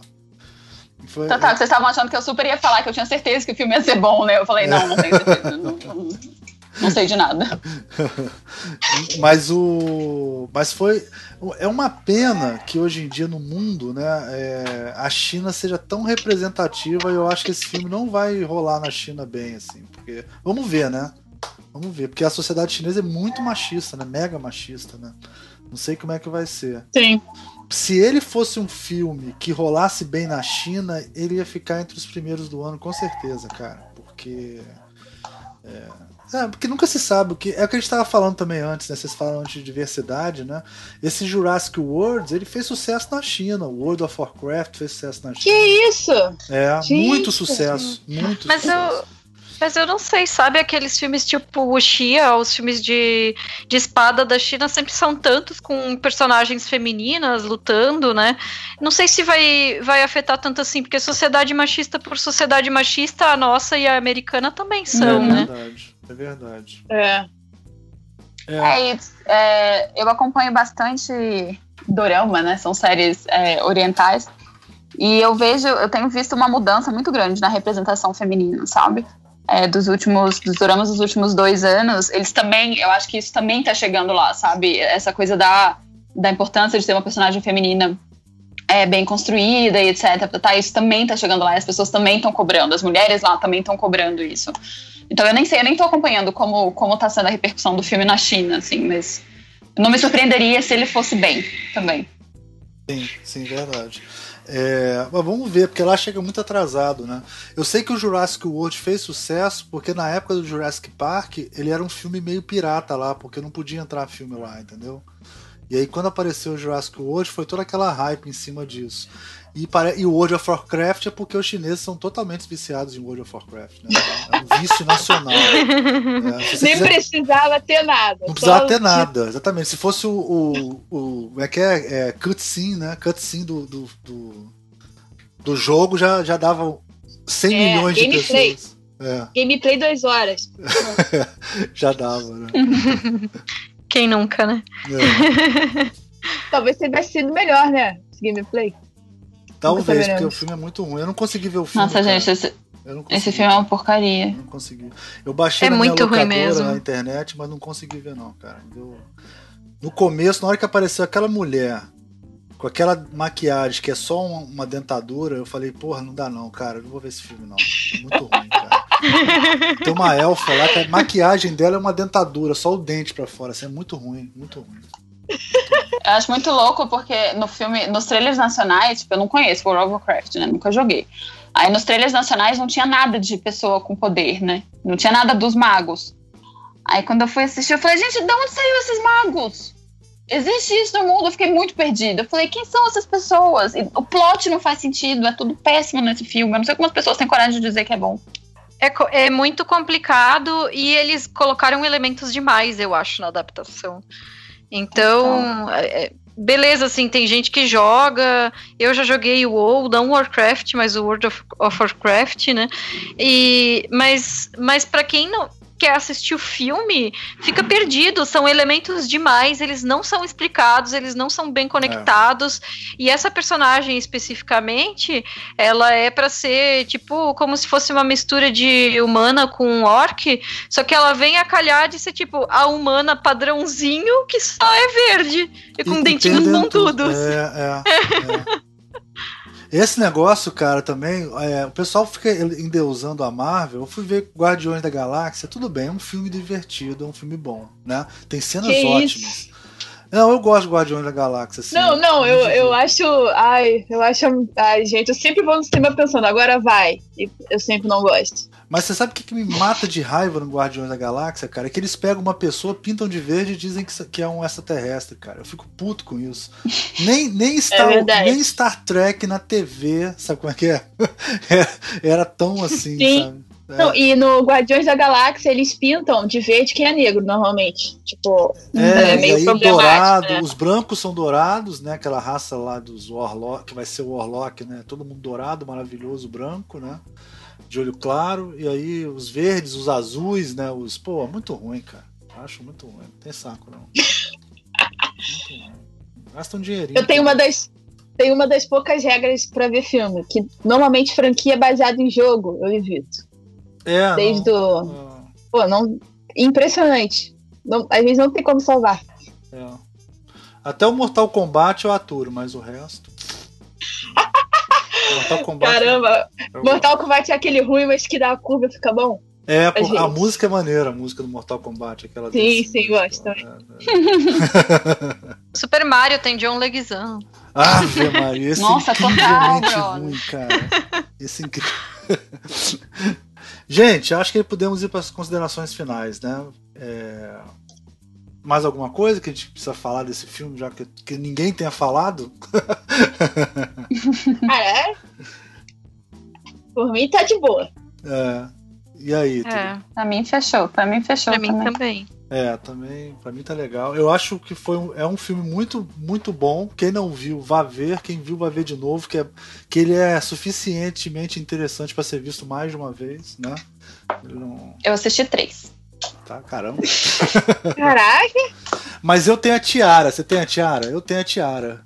Aqui no Rio. Não, não tenho, não ganhei eu, tiara. Eu tenho a tiara. Chateada. Eu tenho a tiara. Vou, vou botar no, no, na capa do, do negócio uma foto da minha tiara, da, da Mulher Maravilha. Da, Caramba! Ah, Uma Aqui coisa no Rio que eu eles comentar... deram, o Cinemark deu a tiara. Pra quem comprava uma pipoca de 50 Nossa. reais. É. Pipoca. Ah, não é. Se você comprasse pipoca. Ele, ele, eles te deram, foi Eles foi, me foi, deram foi se eu comprasse uhum, uma pipoca de uhum. 50 reais, é. entendeu? Eles te deram, sim, essa, essa, essa Foi de graça, basicamente. Foi de graça, foi de graça. Você gava, comprava pipoca e vinha de graça, entendeu? É que nem meus baldes do. do meus baldes do, do Star Wars também, cada um custou 50 reais. Eles me dão de presente, entendeu? Eles são muito legais. É, eu sempre vou assistir por causa disso.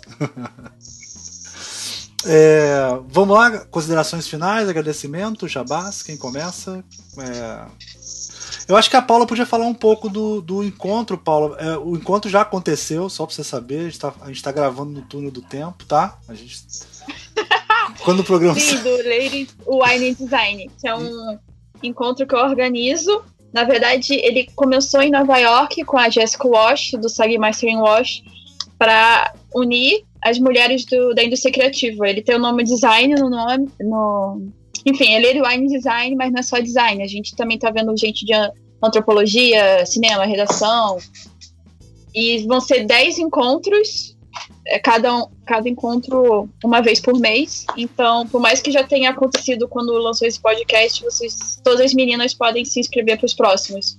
São vários temas, tem uns que são sobre processo criativo, outro sobre o mercado. É, enfim, é, é um encontro que eu estou bem animada para fazer, porque vai ser muita gente que eu não conheço participando e só mulheres incríveis, assim. você chamou, você chamou mulheres que são líderes, né? Qual, qual foi o tema dessa vez? Que é... é foi processo criativo. Que todo encontro ele tem uma, é, digamos, uma mentora, muitas aspas, uma mentora que é uma mulher que tem a ver com o tema do encontro e dessa vez foi uma diretora de arte para falar sobre o processo que é tipo para fazer todos os projetos dela, né? Mas uh, a gente tem desde, sei lá, é, a mulher no meio acadêmico e no mercado de trabalho até a noite de portfólios, que é para ajudar com trabalhos que e, e, apresentação de trabalho também. É bem amplo. Você vai ser sempre o mesmo lugar ou vai, ou vai ficar mudando o local do, do, do, encontro? A gente queria muito que continuasse na DOCA, mas porque a DOCA é um coworking aqui no Rio que é basicamente feito por mulheres. Mas a gente está considerando a, a chance de ser itinerante porque talvez a gente possa fazer os encontros dentro de estúdios que também vai ser legal para ampliar a rede de contatos, as pessoas conhecerem mais mulheres que estão fazendo, né? Fazer acontecer no Rio. Sim, legal, legal.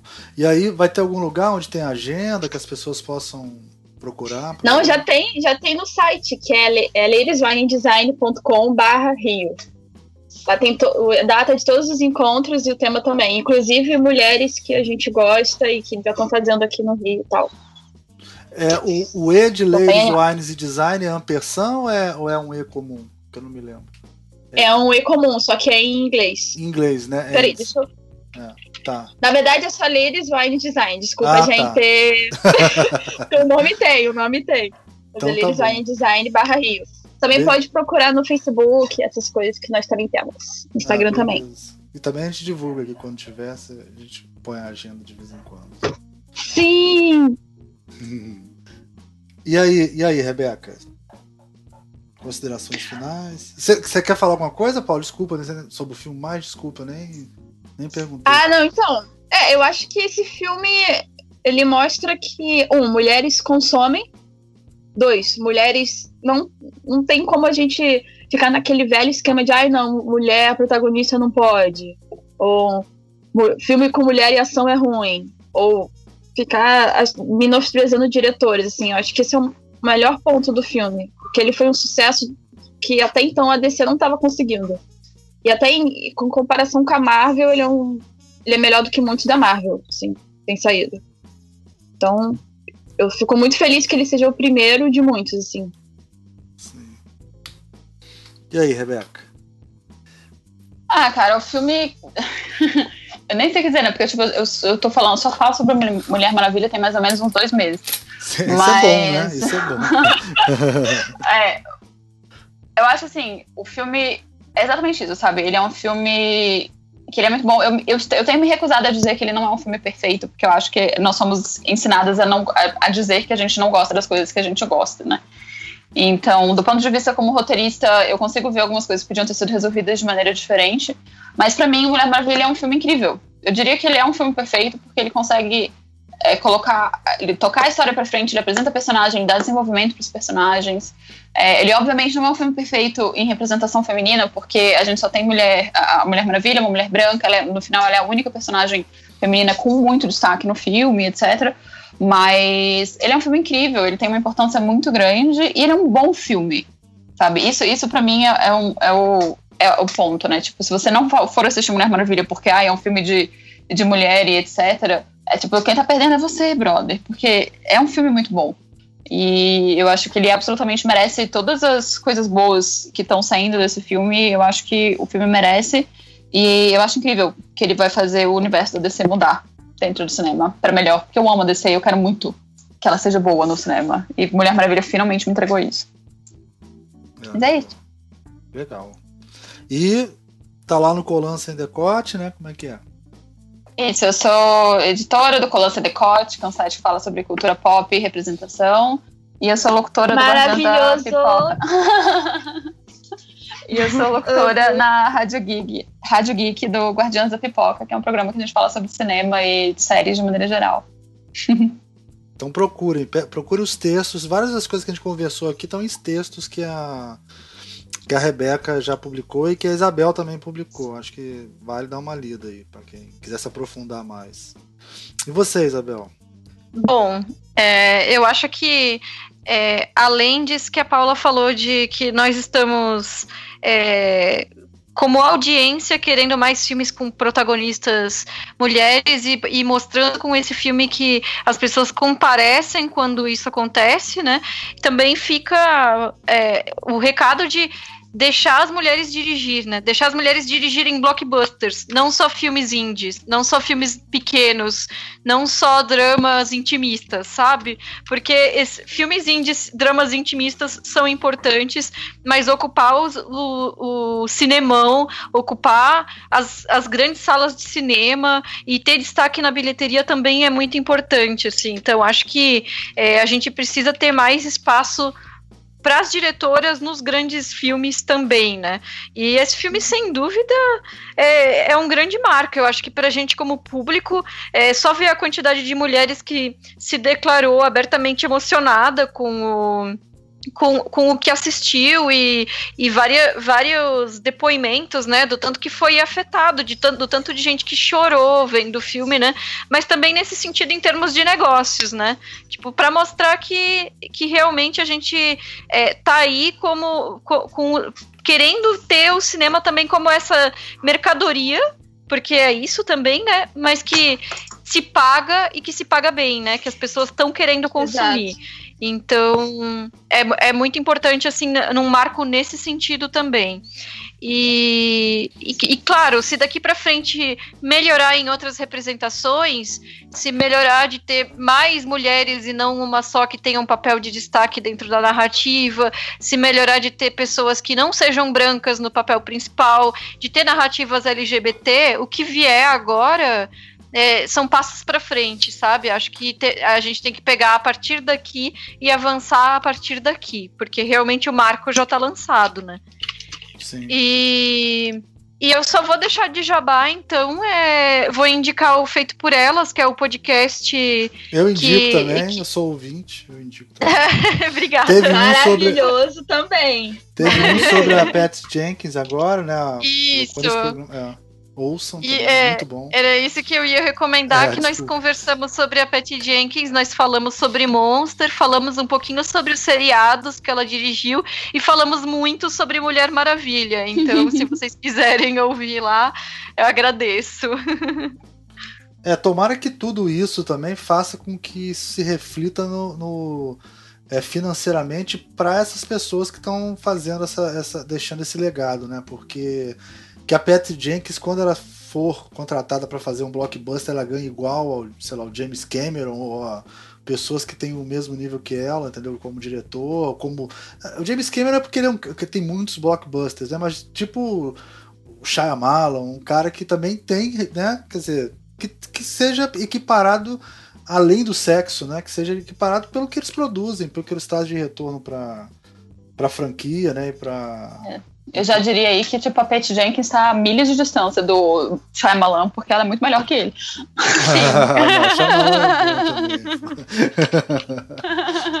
o Shyamalan fez bons filmes de super-herói, pô. Ele fez dois já, os dois filmes de super-herói dele são bons, pô.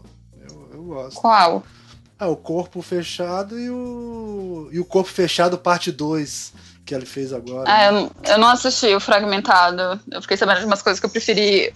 Optei por não é, assistir, mas. É tenso, eu, é tenso.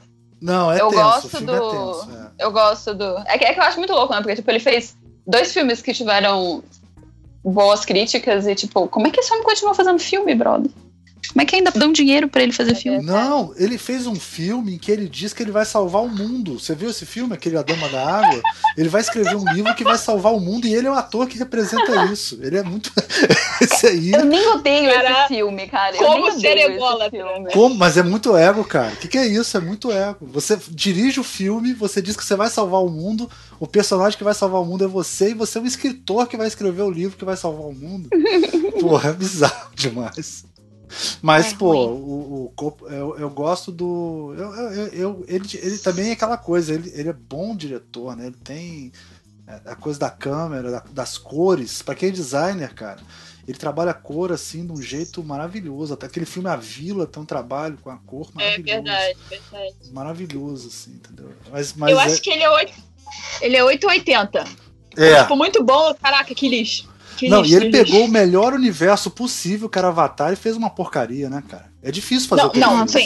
Almi, Almi, vamos fazer outro podcast só sobre Avatar, porque pra mim é uma das melhores animações, assim. Não, mas o tipo, filme. O filme é das piores não, então, filmes. Aí ele, aí ele pegou uma animação que não tinha, assim, já tava pronto, já tava ótimo. Aí ele fez um filme que, pô, um oitavo. Tipo, se muito, assim. Não, é. Ai, gente, não. Avatar, ai, gente. Enfim, desculpa, porque eu amo muito Avatar. então é isso, vamos dar o tradicional tchauzinho aqui pra gente encerrar o programa. Obrigado pela presença. Tchau. Obrigado pelo convite. Tchau. tchau. tchau.